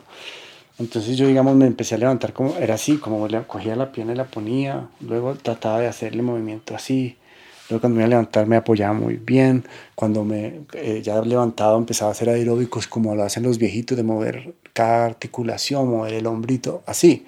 Y hablando, siempre todo era en paz, nunca había angustia. No, ya después del segundo día no, yo me reía, yo decía, vamos a hacer el movimiento del pingüino, cualquier pendejada, pero siempre era jugando, no era angustia, nunca hubo angustia, la verdad. De solo la primera noche, solo cuando los audios ahí había angustia. La primera noche donde yo decía, ¿qué está pasando? Y viene la noche, pero después de que entendí que era cosa de Dios, nunca hubo angustia y fuera de eso, nunca me sentí solo. Era impresionante porque yo sentía siempre a alguien al lado. Llegó un punto que dije, oye, porque yo físicamente estoy solo, porque siempre me he sentido acompañado que como que caí en cuenta y dije, pues qué raro, ¿no? Pero todo el tiempo me sentí acompañado, todo el tiempo. Y entonces yo me voy con ese, el camino, ya no caminaba con una varita, sino con dos varitas. Entonces voy poniendo ahí, así caminando despacito como un viejito, y el cuerpo se iba calentando un poquito y ya se hacía un poquito más fuerte y ya, bueno, empecé a caminar. Resultó ser más lejos de lo que yo planeaba, pero logré llegar al sitio. Me perdí un poquito, pero logré llegar al sitio. Y aquí fue, y ahí estaba donde yo había acampado. Entonces llegué y bueno, allá estaba la casita y yo estoy mirando la casa y cae un aguacero, pero ahí el clima más fuerte fue ahí, porque era la punta de la montaña. Entonces hacían unos vientos fuertísimos y esa noche llovió. Era como las 4 de la tarde, 3 de la tarde y cae un aguacero, pero impresionante. Entonces yo salgo como a refugiarme y bajo así un poco y la curva acá y me tiré contra unos árboles aquí y bueno, me puse mi bufanda y pasé el aguacero ahí. Y bueno, luego cuando pasa el aguacero miro y allá abajo estaba un río. Y yo dije, puede ser el río. Entonces mi razonar fue, ok, yo ya llevo tantos días acá, yo no sabía cuántos días llevaba, pero ya he pasado tiempo, ya he aprendido a sobrevivir de cierta forma, yo ya tengo resuelto la comida, si voy por el río, puedo tener agua y orín, ya sé cómo lidiar con las noches, ya tengo varias herramientas para pelear con la noche. ¿Sin dormir todavía nada? Yo no planeaba dormir. Yo pienso que, a ver, yo dormí, el sol salió tres veces en los 17 días. Y apenas salió el sol, yo como una, ¿cómo es que llaman esos animales que se acuestan apenas sale el sol? Como ¿Una foca? Sí, como una foca, una lagartija. Lo que Al punto ahí me quedaba hasta que me calentara el sol, me secara la ropa y esas veces dormí. ¿Cuánto? No lo sé. Pero era que caía y ¡pum! Y yo pienso que cuando estaban estas visiones, también mi cuerpo estaba medio desconectado, porque era eso. Y pues eso sí pasó muy seguido, ¿no? pero yo no, o sea, yo no me dejaba dormir por el tema de, o sea, conscientemente que dije, qué rico De hecho, cuando yo regresé, llegué solo los 17 días, pasa el día 18 no duermo, pasa el día 19 no duermo, pasa el día 20 no duermo. Aquí mismo. Acá ya, aquí. Yo llegué un día, me fui donde mi prima, le dije, prima, poco de ansiedad, y hay que hacer algo porque uno también se puede morir de no dormir. Y yo ya llevo 20 días sin dormir. Yo empecé a dormir bien ayer. sí. ¿Qué fue? ¿Hace cuánto saliste? Llevamos unos 20 días más. Porque sí, el cuerpo se adaptó a, a, no dormir. Digamos que se puso, si te duermes, te mueres. Entonces evitaba el dormir. Entonces yo estoy ahí, bueno, hago todo ese razonamiento. Digo, siento que ya no me están buscando. Ya era el día 16. De hecho, ya me enteré que los del ejército dijeron, pasamos de búsqueda activa a búsqueda pasiva porque ya ha pasado mucho tiempo y pues eso cuesta, ¿no? Ir a buscar a una persona. Entonces ya no me estaban buscando. Entonces yo decía, padre, yo, pues, yo me voy aquí, cojo el río y me voy así, despacito, como decía Grandma Style. Como Grandma Style. Grandma Style. Caminando despacito, me voy contigo, tú me vas enseñando lo que sea, tenemos agua y me puedo gastar el resto de los 40 días que tengan llegar, pero vamos con un norte. Si yo me quedo aquí, ¿quién me sacar? Entonces yo estaba en eso, como hacía un puntico así, yo estaba una piernita acá y aquí empezaba a bajar, lo cual era, había sido terrible porque las bajadas eran 40 metros y bajando es complejo. Y lo que te digo, tú te agarras de cualquier cosa y, y pues mi cuerpo, brother, mi cuerpo, yo no era tan consciente en ese momento, pero luego te muestro el video, güey, el día 17 cuando me encuentran, a mí me costaba ya hablar. ¿Orundo? Sí, Oriundo. Ah, ¿de dónde es, caballero? ¿Sí? sí, ¿qué parte? Mi alma pertenece a Sion. ¿Dónde? Mi alma pertenece a Sion. Mi alma pertenece a Sion, dice Yeshua con la boca entumecida, envuelto en una especie de papel aluminio para protegerlo del frío, cuando acababa de ser rescatado. ¿Qué vereda? Este cuerpo que perece en Bogotá. ¿Bogotá? Bogotá. Este cuerpo que perece en Bogotá. ¿Y el cuerpo cómo estaba? El cuerpo está pues súper flaco y sin energía. O sea, pues para llegar ahí me tocó hacer una terapia para levantarme nomás. Pero en ese momento yo me sentía que era una posibilidad. Era una posibilidad. Porque es que tampoco había muchas. Porque para que me encontraran, si no me están buscando, ¿cómo me van a encontrar? Entonces en ese momento, ahí es cuando viene la energía de Dios. Y uno siente la voz de Dios que uno dice, a los que no creen en Dios, dice, ¿cómo puede pasar eso? Yo estoy ahí y yo siento una energía, como dos manos que me tienen acá. Me dicen, no, no te vas a botar por ahí. Devuélvete al sitio donde estás. De pronto mañana te encuentran. Yo pues hablo Dios. Entonces me devolví, me subo y pasa esto. Es el control que de cierta forma me, me salvó. Yo subo yo tenía un chaleco donde llevaba el control del celular y lo pongo ahí y yo solía sentarme en él para tratar de no mojarme tanto. Y cuando me senté sonó así. Entonces yo vengo y miro. ¿Tú no habías intentado prenderlo? Yo lo había intentado, pero lo había intentado sin prender el dron. ¿Sí me entiendes? Yo la segunda noche yo intenté pasar batería del control al celular. Porque yo me acuerdo cuando tú conectas el computador al celular empieza a cargar. Pero yo lo había intentado y él quedaba como si estuviera cargando, pero no cargaba. ¿Qué faltaba? Que prendiera el control. Cuando prendes el control, mira, lo que yo hice fue esto. Cuando prendes el control, digamos que ese estaba así, empezó a sonar así. Y mira que ahí está cargando. Ujú. Ahora, yo no sé cómo funcionan las baterías, pero hay personas que dicen que ellas se cargan con el frío. Pero porque había un punto donde yo había revisado y ya este tampoco tenía batería. Pero cuando llegué ahí, pasó eso. Prendió lo que te digo, la gracia de Dios, la gloria de Dios. Eso es un milagro de Dios. Yo lo escucho y yo dije, bueno, me levanté y lo conecté y empezó a sonar así, tin, tin, que este, ese tin, tin, tin, tin nunca había sonado. Sonaba ti, ti, pero no cargaba nada. Y se mostró que estaba cargando. El celular ya. Sí. Ajá. Aparece la señal esa que aparece aquí que está cargando. Y yo empecé a orar, Padre mío, Santo Dios, que cargue, que cargue, que cargue. A Jesús lo llaman el león de la tribu de Judá. O sea, el animal con que se identifica Jesús es el león. Entonces de pronto, ¡fua! y aparece el león. Que En el fondo de la pantalla es el león. es un león. Entonces era como, yo ahí, mejor dicho, eso como un avión, tin, tin, tin, me metí a WhatsApp y mandé la ubicación. De una se la mandé a mi papá, se la mandé a unos que creía que yo era bomberos y a una prima que estaba ahí. Y salieron los dos chulitos que la recibieron. Y luego, ¡pum! Se acabó. La pila. Sí, la batería. Ajá. Entonces yo quedé como, lo, lo- pues se mandó. Entonces ya he cambiado la dimensión y dije, no, a encontrar, Diosito me salvó. entonces yo me paré. Pues yo siempre no sé por qué, hoy en día entiendo que no es así, por lo menos no en Colombia, pero no es inmediato, no es en 40 minutos. Yo me quedé paradito ahí como que me vean, ¿no? Y como pues, con mucho esfuerzo, porque ya pararme era difícil. Yo me quedé haciendo ahí como ejercicio, como yo creo que unos 20 minutos, a ver si llegaban.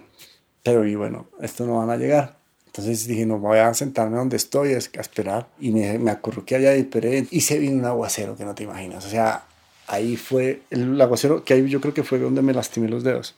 Que me trataban como de necrofiar. Y un aguacero y la casita que yo había hecho malita, malita, me caía el agua derecho. Y entonces yo ahí protegiéndome con la tela y con esto, pero yo estaba en un charco. Y empezó, bueno, empezó la noche tan, empezó la noche unos vientos que es que los vientos eran muy fuertes y muy fríos. Y yo era como, uy, Dios mío, cada vez que venía al frente yo hacía como si me estuvieran chuzando, pues.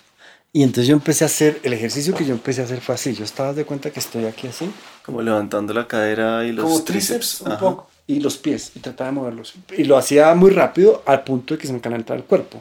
Y apenas llegaba a una temperatura del cuerpo, ¡puf! me desconectaba y aparecía en otro sitio. Y yo caminando, y digamos, entraba a una cueva en donde había muchos niños, todos pintados de blanco y calvos. Entonces yo me acercaba a ellos y yo le preguntaba, ¿quién es el camino? Le pregunté a uno, no me contestó, le pregunté a otro, ¿quién es el camino? Y un poquito caminaba allá, la atmósfera era perfecta. Ahí es donde yo digo que de pronto el cuerpo descansaba, porque se había una temperatura alta y el cuerpo soportaba. Y luego la hipotermia me devolvía. ¿Y tenían los ojos abiertos? Cuando estaban en... Con estos niños y eso. Sí, era como si fuera un sueño, como si hubiera ido a otro sitio. Uh -huh. Yo estaba ahí, caminaba por el sitio, la atmósfera perfecta, pero luego la hipotermia me devolvía, como que me sacaba y yo otra vez aparecía aquí en este sitio y así temblando y otra vez, entonces yo empezaba a hacer otro ejercicio y lograba ta ta ta ta ta ta ta, ta. llegaba a un punto de temperatura y ¡puf! me iba a otro lado.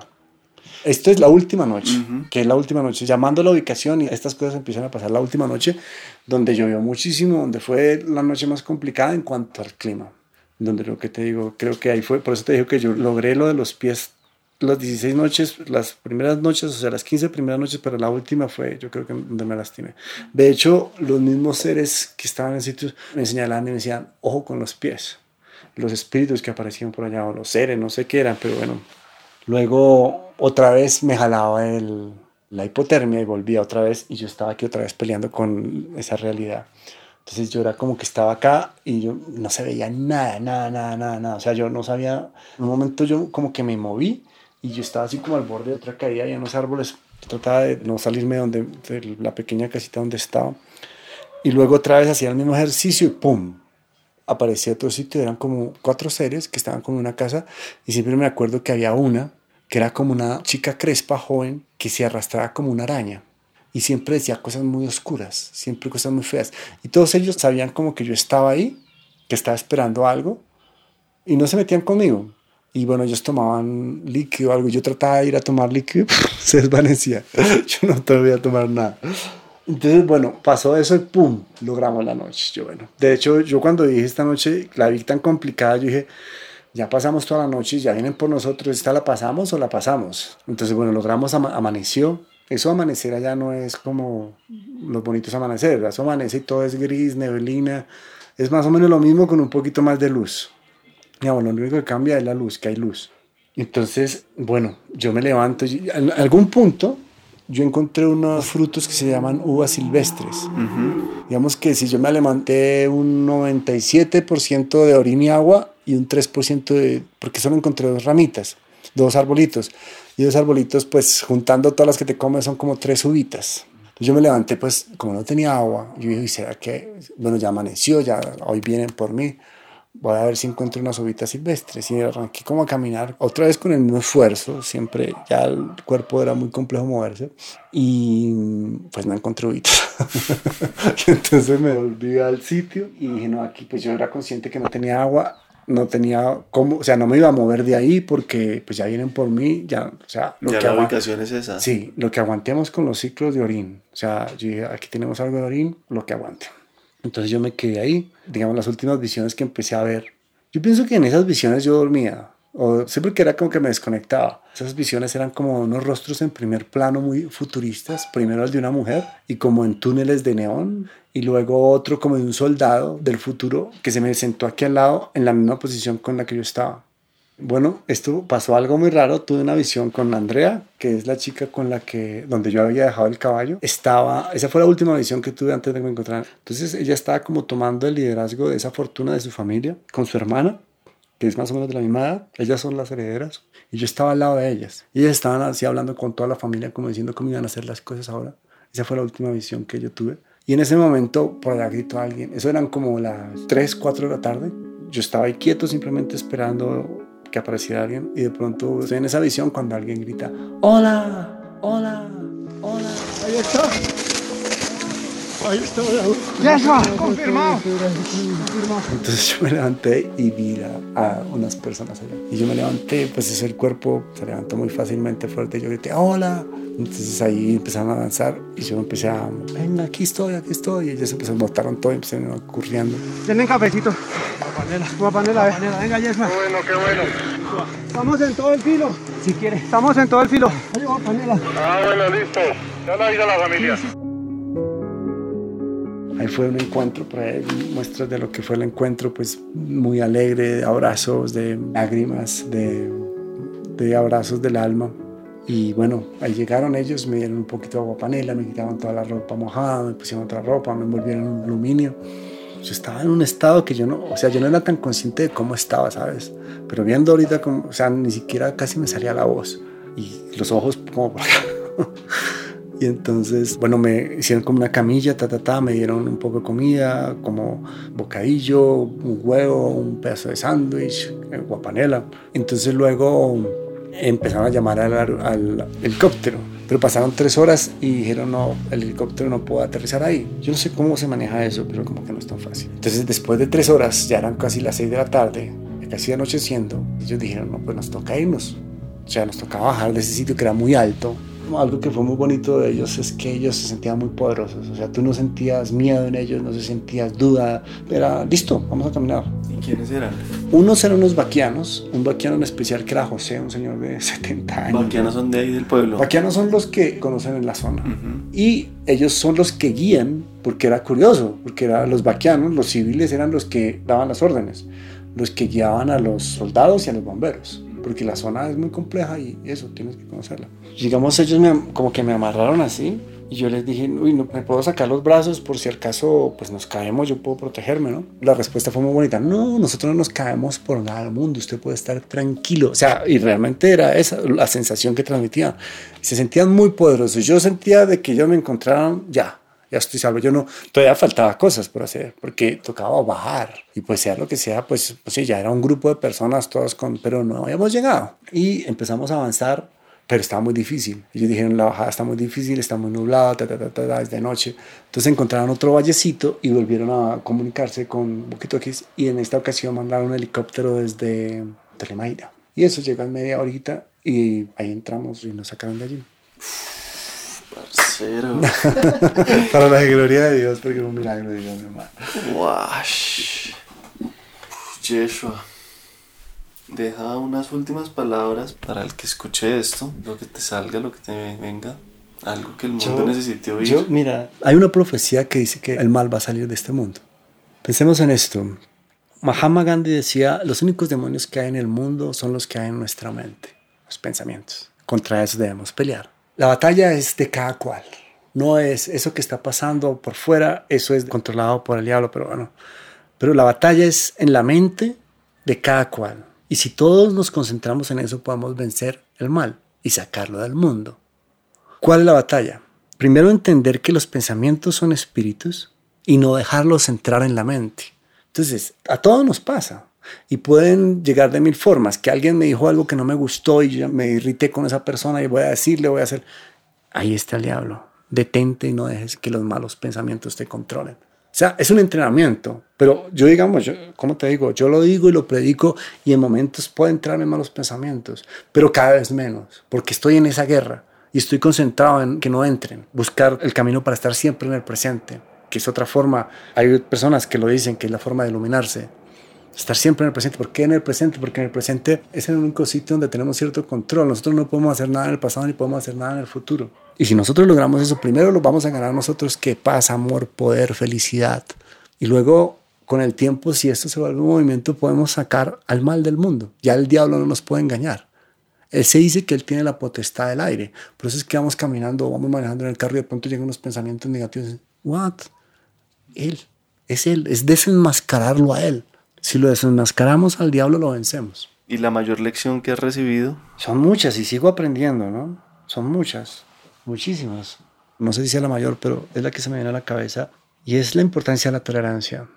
Hay un verso que es muy lindo que dice, como poema, dice, manzana de oro con adornos de plata es la palabra dicha como conviene. Si tú quieres ayudar a alguien o darle un consejo, tiene que ser así, como una manzana de oro con adornos de plata, con amor, con mansedumbre, con humildad, con ejemplo. Y si vas a enseñar eso, o si quieres compartir algo lindo que tú quieres, pero jamás entrar a juzgar o atacar otras creencias. Porque, digamos, eso fue mis primeras fallas en mi camino. Cuando daba mis primeros pasos con Jesucristo, yo era muy radical. Hoy en día eso ha cambiado. Tengo, digamos, el corazón dispuesto a escuchar otros puntos de vista y a respetarlos y aprender de ellos. Porque arranquemos por esto, todo el mundo tiene algo que enseñarte. Todo el mundo sabe algo que tú no sabes. Entonces hay que tener una tolerancia y una humildad sabiendo eso, que lo que sabemos es una gota, lo que ignoramos el océano, ¿no? Siempre tener esa actitud de estar aprendiendo. Por eso el tema de no ser el maestro, porque ese día dejas de crecer, dejas de aprender porque ya, ya lo sabes todo, ya quieres ser Dios. No, jamás, Dios solo uno. Siempre aprendiendo, siempre aprendiendo. Eso es muy importante, que siempre estemos en modo alumno. Bueno, ahora sí. Gracias. Bendiciones, mi hermano. Gracias. No, mi hermanito, a ti, Gracias, a ti, brother. A ti, brother, por, por darnos la oportunidad de hablar.